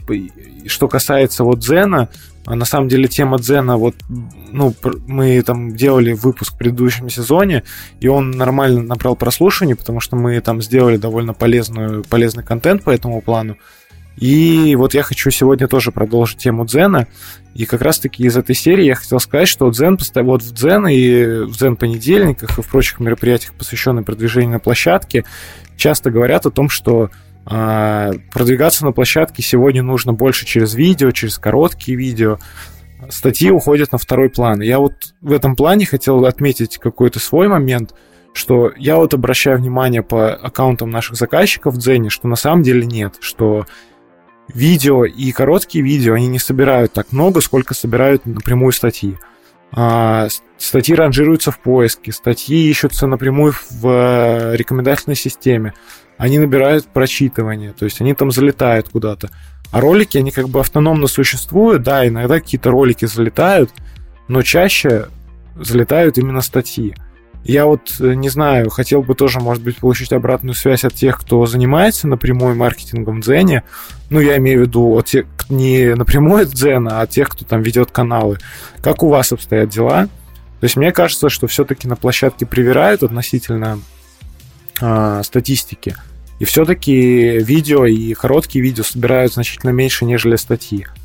И, ну, вот по моему какому-то, по моим наблюдениям это так. Как это на самом деле, ну, я не знаю. В общем, может быть, если у вас есть какая-то статистика на этот счет, у меня-то есть статистика, и я по ней вижу однозначно, что статьи собирают больше, чем ролики. Если у вас есть какая-то статистика, или вы тут вас озарило, я там буду рад, если вы напишите, там у нас есть все контактные связи, можете там написать в телеграм-канале, в общем, буду рад обратной связи. Да, ну про Дзен, конечно, мы тогда говорили, единственное, что но с этими статьями, их над ними нужно действительно работать и выпускать супер регулярно. Вот, а вообще я ча- часто смотрю, э, кому бы мы могли быть интересны, и когда я вижу в контактах э, ссылочку на Дзен, я прямо радуюсь, особенно когда его ведут. Э, это прям такой хороший маркер. Э, славно, что понимают, что эта площадка может быть им полезна, особенно при тех критериях, которые мы озвучили в нашем выпуске про Дзен. Да. И еще мы хотели, конечно же, поговорить о такой, э, о такой штуке, ну, которую вы не могли проигнорировать. Это, ну, в общем, как, какие инфлюенсеры нас могут раздражать, как часто мы это видим когда ну, человек а, набирает свою популярность, набирает вроде бы какую-то аудиторию, его контент залетает, и он начинает вас учить. Он начинает продавать активно, начинает рассказывать о том, что а, если вы у него приобретете курсы, то тогда вы там научитесь, не знаю, делать ролики Reels, которые будут залетать, вы научитесь писать текст так, что у вас будут все покупать. Это сегодня шутил про email-маркетинг, а, тоже такая же история. В общем, э, вот такое чувство, что сегодня это реально какая-то такая частная история, что э, люди набирают популярность, и вместо того, чтобы, я не знаю, как-то запускать какие-то творческие проекты, рассеивать аудиторию на какие-то там, не знаю, другие начинания, они просто начинают фармить бабки. И, честно говоря, меня это уже достало, потому что я вот захожу в Инстаграм, я как бы человек завистливый, скажу честно, но в последнее время я просто уже схожу с ума от этих видео, я захожу в рилсы, чтобы поискать или каких-то новых креаторов, или просто какие-то трендовые звуки посмотреть. И мне попадается одна за одной девочка, где я там за два года, у меня там два года назад я жила в общаге, сегодня у меня там пять Мерседесов, квартира там в Дубае, и ты заходишь в ее профиль, и у нее там, не знаю, 50 видео примерно подобного плана, причем в них одни и те же ракурсы этих Мерседесов, Гелендвагенов. И все сводится к тому, что, типа, купи у меня курс, я там на нем расскажу, как зарабатывать на рилсах, я там... Ну, в общем, просто... Ну, ну проблема, проблема в том, что ты понимаешь, что все, что происходило, это было нечестно. Ну, то есть, э, что к своей аудитории никто хорошо не относился. То есть, все это и было сделано для того, чтобы в итоге э, тебе продать говна. Ну, чтобы просто нафармить денег. Либо есть, может быть, я понимаю, что ситуации не так однозначны, или наоборот, так происходит, что человеку дают, ну, очень хорошее предложение, от которого сложно отказаться, и он такой, ты действительно, да, что я тут как бы мучаюсь, да, когда я могу создать свой прекрасный курс, свой прекрасный тренинг и э, фармить на лохах деньги. Но это все фальшиво. Да, но и понимаешь, вот просто таких очень много, и, блин, они наводнили все инфополе. И у меня я уже реально от этого схожу с ума, потому что вот такое чувство, что людям реально вот ну, просто пытаются раз за разом случить какую-то волшебную таблетку, которая приведет их к успеху. Там они, с помощью нее они там добьются всех там всего того, что они там, о чем они давно мечтали. И Reels это панацея, и что только на нем можно там подняться.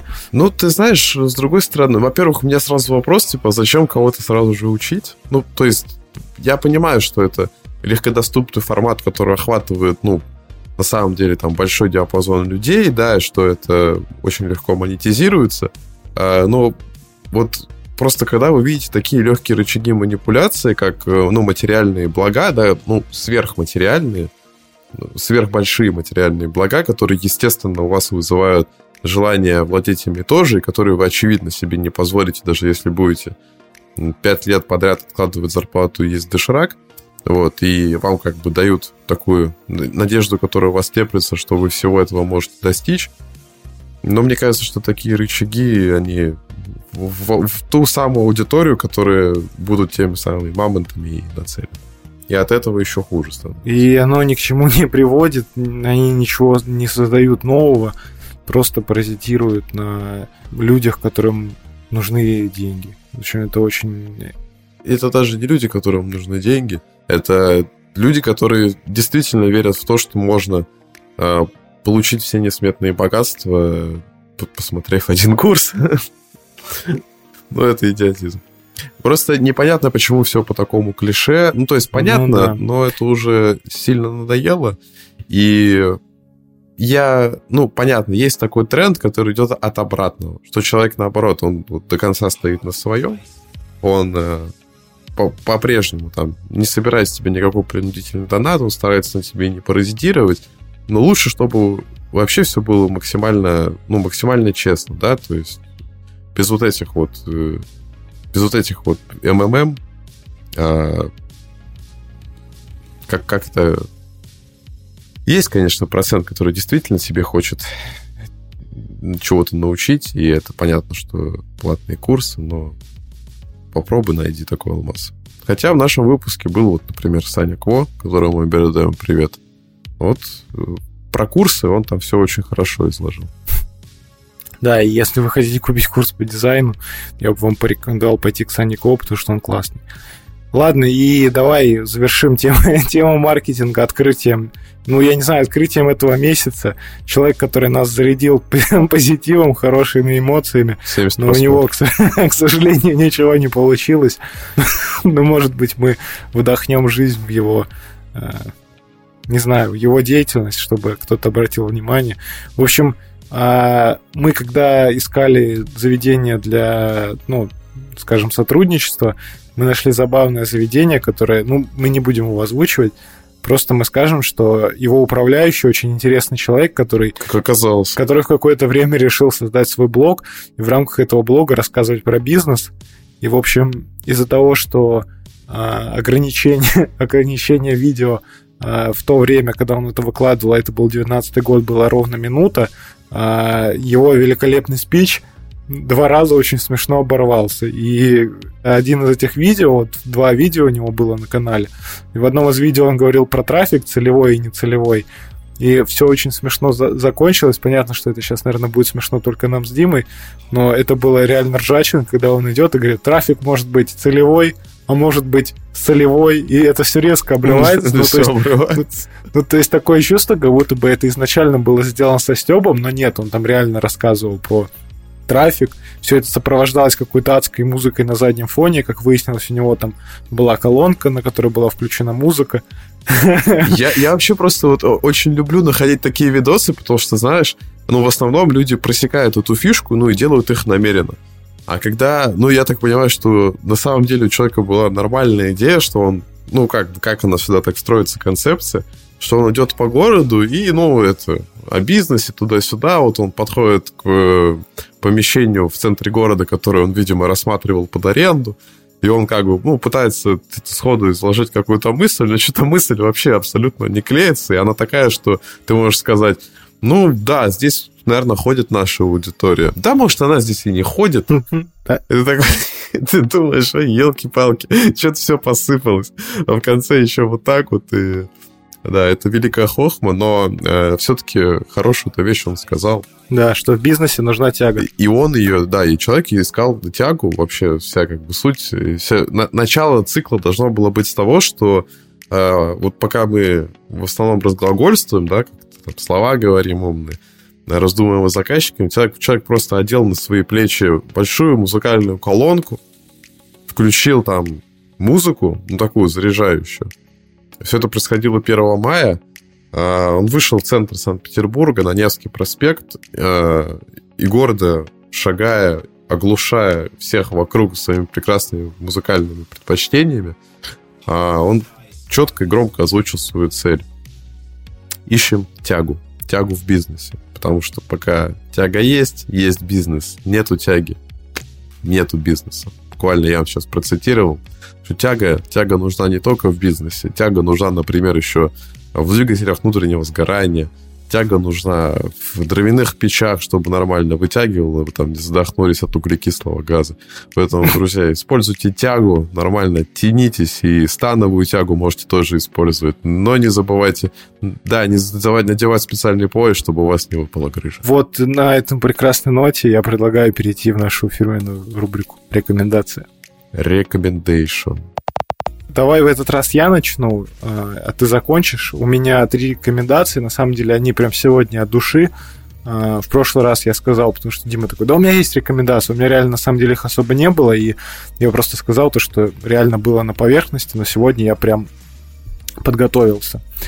И я хочу начать с того, что для вас, великолепные слушатели, а также для себя я составил интересный плейлист Spotify, в который я подобрал тематическую музыку, и я его назвал I Love You October. А, объясню, мы там уже с Димой как-то рассказывали в подкасте про нашу любовь к осени, и в рамках этой любви я составил такой плейлист, который состоит из легкого осеннего джаза, чуть-чуть нео-соло, и изначально идея создать это этот подкаст у меня родилась из-за песни Грегори Портера «Is Love is Overrated» uh, «If Love is Overrated», а, которая, который, с которой я ознакомился в прошлом октябре, то есть я там ее услышал в прошлом октябре, я даже рилс делал с этой музыкой, и как-то она у меня так засела, и вот каждый, каждый октябрь она у меня теперь возникает. Вот она у меня возникла в голове, и сегодня, составляя рекомендации, я подумал, почему бы не создать плейлист, в который войдут песни а, этого мотива, вот этого осеннего джаза. В прошлый раз я говорил о том, что это музыка, которая, скажем, вне времени, вне настроения, которая в любой момент может тебя вытащить из какого-то плохого состояния, тем более осенью, когда на улице постоянно идет ливень. Вот э, «Я люблю тебя, Октябрь» — прекрасный плейлист на Spotify, который даст чуть-чуть меланхоличного настроения, капельку, но при этом он вас вытянет из этой осенней хандры и покажет вам, что музыка на самом деле реально спасает судьбы. Переходим дальше. Вообще на Ютубе в последнее время ничего не смотрю, но есть один канал, на который конкретно залип, он называется Али. А, он сейчас, я так понимаю, на пике своей популярности. Практически каждый из роликов собирает больше миллиона просмотров. А, это, можно сказать, научпоп, но он э, у себя в описании канала пишет, что темы роликов навеяны разными концепциями, которые он видит в фильмах и в книгах. И действительно, там очень много такого о космосе, о человеческом сознании, о нейросетях, о там, сверхискусственном интеллекте. В общем, серия роликов про космос мне очень понравилась. Действительно, посмотрел на одном дыхании. Подача интересная, простая, очень много цитат. И самое главное, что мне нравится, что ролики длятся по часу, и он реально за этот час рассказывает ну, все по теме. То есть он не бегает по верхам, он прям углубляется в определенную тему и прям полностью рассказывает, и даже с некоторых точек зрения. В общем, очень интересно. Я на самом деле Проведу прямую аналогию, если вы знаете, кто такой Ян Топлес, и смотрите его ролики. Вот, например, мне нравится, но они мне чуть-чуть напоминают, честно говоря, формат типа Галилео, и мне кажется, что там слишком много такого около детского юмора, чтобы, ну, завлечь определенную целевую аудиторию, как раз там про сиськи-письки. Я не говорю, что это плохо, но лично меня это в нем, ну, не очень мне это в нем нравится. И если вот вы хотите посмотреть, так скажем, взрослого Яна Топлиса, то это как раз Али. Он там лишен всякого там мощного продакшена, то есть он там сидит статично в комнате, но при этом он делает это качественно, интересно. И вот реально, если вам вас заботят такие темы, как что находится на краю Вселенной, или а, что будет, если появится сверхискусственный интеллект, и какие последствия это несут для человечества, если вас будоражат эти темы, и они у вас там когда-то в голове, у вас мысли об этом закрадывались, вот я вам рекомендую этот канал, я обязательно оставлю ссылочку. В общем, креатор очень интересный. Ролики выходят редко, но вот их такого длительного формата хватит, чтобы ознакомиться, чтобы проникнуться. И лично я прям очень сильно вдохновился, ну, в плане, я очень люблю эту тему, и она меня прям прям так взбудоражило, мне очень понравилось, и вот я хочу, чтобы, если вам нравится эта тема, вы тоже ознакомились. И последнее, что я бы хотел посоветовать, это как раз-таки тоже из актуального. А, об этом стоит говорить крайне аккуратно, потому что у нас а, в стране этот а, сезон этого сериала даже не вышел, речь идет про утреннее шоу. А, есть определенный лейтмотив, который нельзя озвучивать, но не знаю, его не было в первом-втором сезоне, но я к тому, что... То есть сериал не стал хуже, это прямое продолжение первого-второго сезона, просто в нем есть определенный лейтмотив, по причинам которого, которых он не вышел на стране определенных, мы их озвучивать не будем, но без этого сериал продолжает линии первого-второго сезона, а, очень интересная и будоражащая история, связанная с тем, что э, канал вот этот UBA находится в поисках рекламодателей, и там демонстрируются все вот эти вот э, закулисные истории, как, как нужно подлизывать всем этим людям, с кем там нужно общаться, что происходит, когда там кто-то что-то контролирует. В общем, все вот эти закулисные игры очень классно демонстрируются. А, есть там какие-то, ну, истории, повестки, но это на втором плане. Вот я лично очень сильно слежу за вот этой историей, связанной с поиском, с поиском рекламодателей, с выживанием, скажем, бизнесов в такие тяжелые времена, постковидные. В целом это очень интересно, и если вас интересует тема такого, не знаю, развития каких-то стриминговых площадок, то вот там вот это закулисье демонстрирует. Ну и очень интересно, что в новом сезоне появился а, такое подобие Илона Маска, но в сериале его зовут по-другому, но он тоже занимается индустрией там э, полетов в космос. Его играет великолепный актер Джон Хэм, про которого Дима в прошлый раз рассказывал. Э, вот здесь он играет роль местного Илона Маска тоже все довольно хорошо отыгрывает, э, реально веришь ему, что он играет такого мест, местный аналог, но при этом он, наверное, лишен каких-то его сильных недостатков, мне кажется. Но в целом наблюдать за этим интересно. Вот на сегодняшний день, вчера вышел пятый эпизод, присоединяйтесь. По-моему, 10 эпизодов будет в сезоне. В общем, мне очень заходит, вот рекомендую. У меня все по рекомендациям. У меня э, примерно так, но чего-то прям конкретного сногсшибательного на на этой неделе у меня, наверное, не произошло, но что-то все равно происходило, и, наверное, будет прикольно запечатлеть, что э, сейчас у меня происходит перед моими глазами, да, в моем инфополе. Э, закончил читать, наконец-то, 12 стульев и остался в очень таком приподнятом настроении после прочтения. А особенно, что меня поразило? Ну, сюжет, наверное, всем известен, все смотрели э, фильм. Его было, наверное, сложно не посмотреть, потому что если вы нашего возраста, то ваши родители наверняка его цитировали, ваши бабушки, ваши дедушки. Э, и что меня поразило, это опираясь на то, что события происходят в 1927 году, э, с, какой, с каким юмором, э, легкостью э, это все происходит, и это не читается как книга, которая была написана в 1927 году, особенно если представить, что буквально там через 15 лет, да, там через 14 лет произошла там Вторая Великая Отечественная война. Вот при всем этом уровне уровня общества, там, уровня услуг, э, там, антисанитарии и прочего-прочего, что это все было возможно, что люди действительно организовали написание такой книги, продумали эту а, остроумную, легкую, наполненную тонной цитат, э, классных высказываний, каких-то смешных э, схем и сделали это так все играючи, преподнесли. На самом деле после этого понимаешь, что искусство, оно настоящее, да, творчество, оно вне времени, оно может создаваться когда угодно, при каких угодно обстоятельствах и быть просто потрясающим. И даже спустя такое время э, дарить тебе эти эмоции, заряжать тебя этой энергией. А вот, так что я планирую переходить в ближайшие дни к Золотому Теленку и, может, что-то еще, там, Ульфа и Петрова, какую-нибудь одноэтажную Америку почитаю. Вот. А вторая вещь, которая у меня как-то всегда она происходит осенью, особенно усиленно, и почему-то для меня это тоже один из атрибутов, если говорить об атрибутах осени, это английский футбол. Вот, он меня почему-то... Кажется, что для меня это просто супер время, когда я могу на выходном или вечером включить матч, а, посмотреть его, немножко наполниться этой английской эстетикой, этими традициями, а, почитать про него, поразмышлять, представить, что когда-нибудь я смогу посетить один из этих прекрасных стадионов небольших. Вот, потому что мне в основном всегда было интересно следить за небольшими командами, так называемыми условными андердогами, или теми, кто только попал в эту премьер-лигу, вот, и представить себя в этой атмосфере. Ну, это как такие мои впечатления. Вот, а из фильмов я понял, что за все время существования подкаста и э, рубрики рекомендаций, соответственно, я ни разу не посоветовал такого прекрасного самобытного режиссера, э, как Джон Косоветис. Я бы хотел, чтобы ну, побольше людей посмотрели его кино.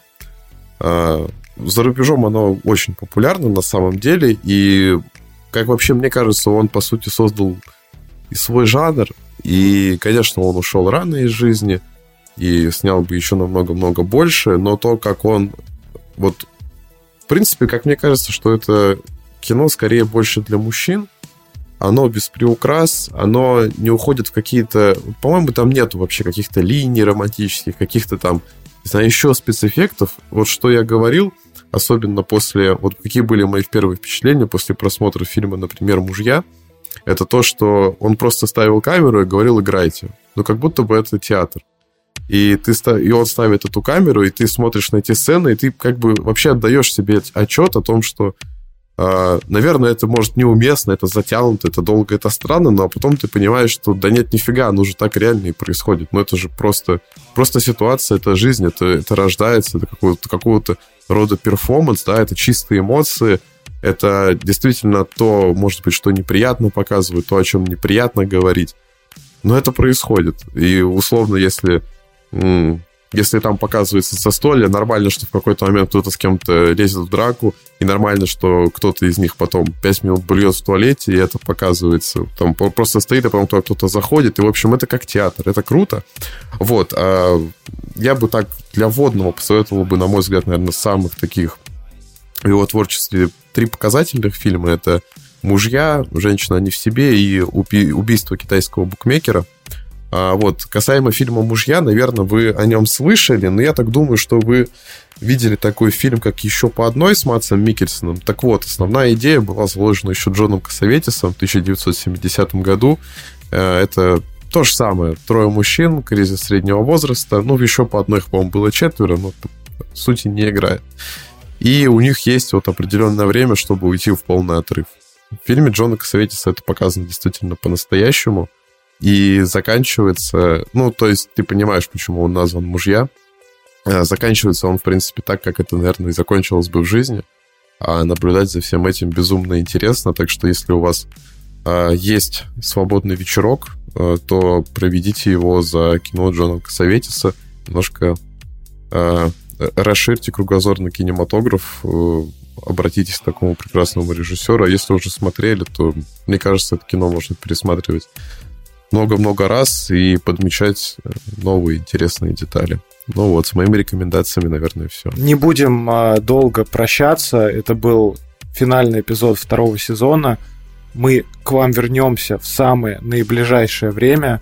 А, у нас уже есть несколько гостей, с которыми мы планируем записать эпизоды в ближайшее время – а, также не будь, долго не будем рассказывать все-таки, что вас ожидает. Я могу сказать так, что мы будем продолжать идеи второго сезона, но в новом сезоне мы будем звать еще более самобытных, более интересных, разных классных предпринимателей, не только людей из разных сфер. А, и, в общем, делать так, чтобы подкаст «Нажимая на кнопочки» был интересен всем и каждому. Ну, это случится уже максимально скоро, поэтому сильно долго ждать не придется, скоро сами все услышите. Да, и, конечно, этот сезон будет наполнен э, Хэллоуином, у нас даже будет специальная хэллоуинская обложка.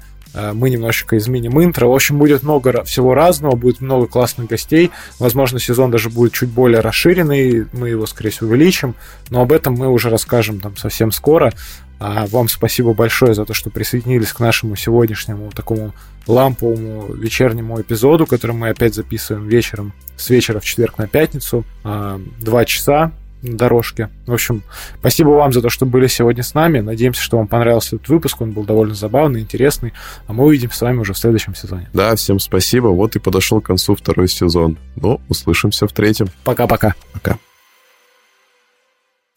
Подкаст подготовлен командой креативного агентства 2W.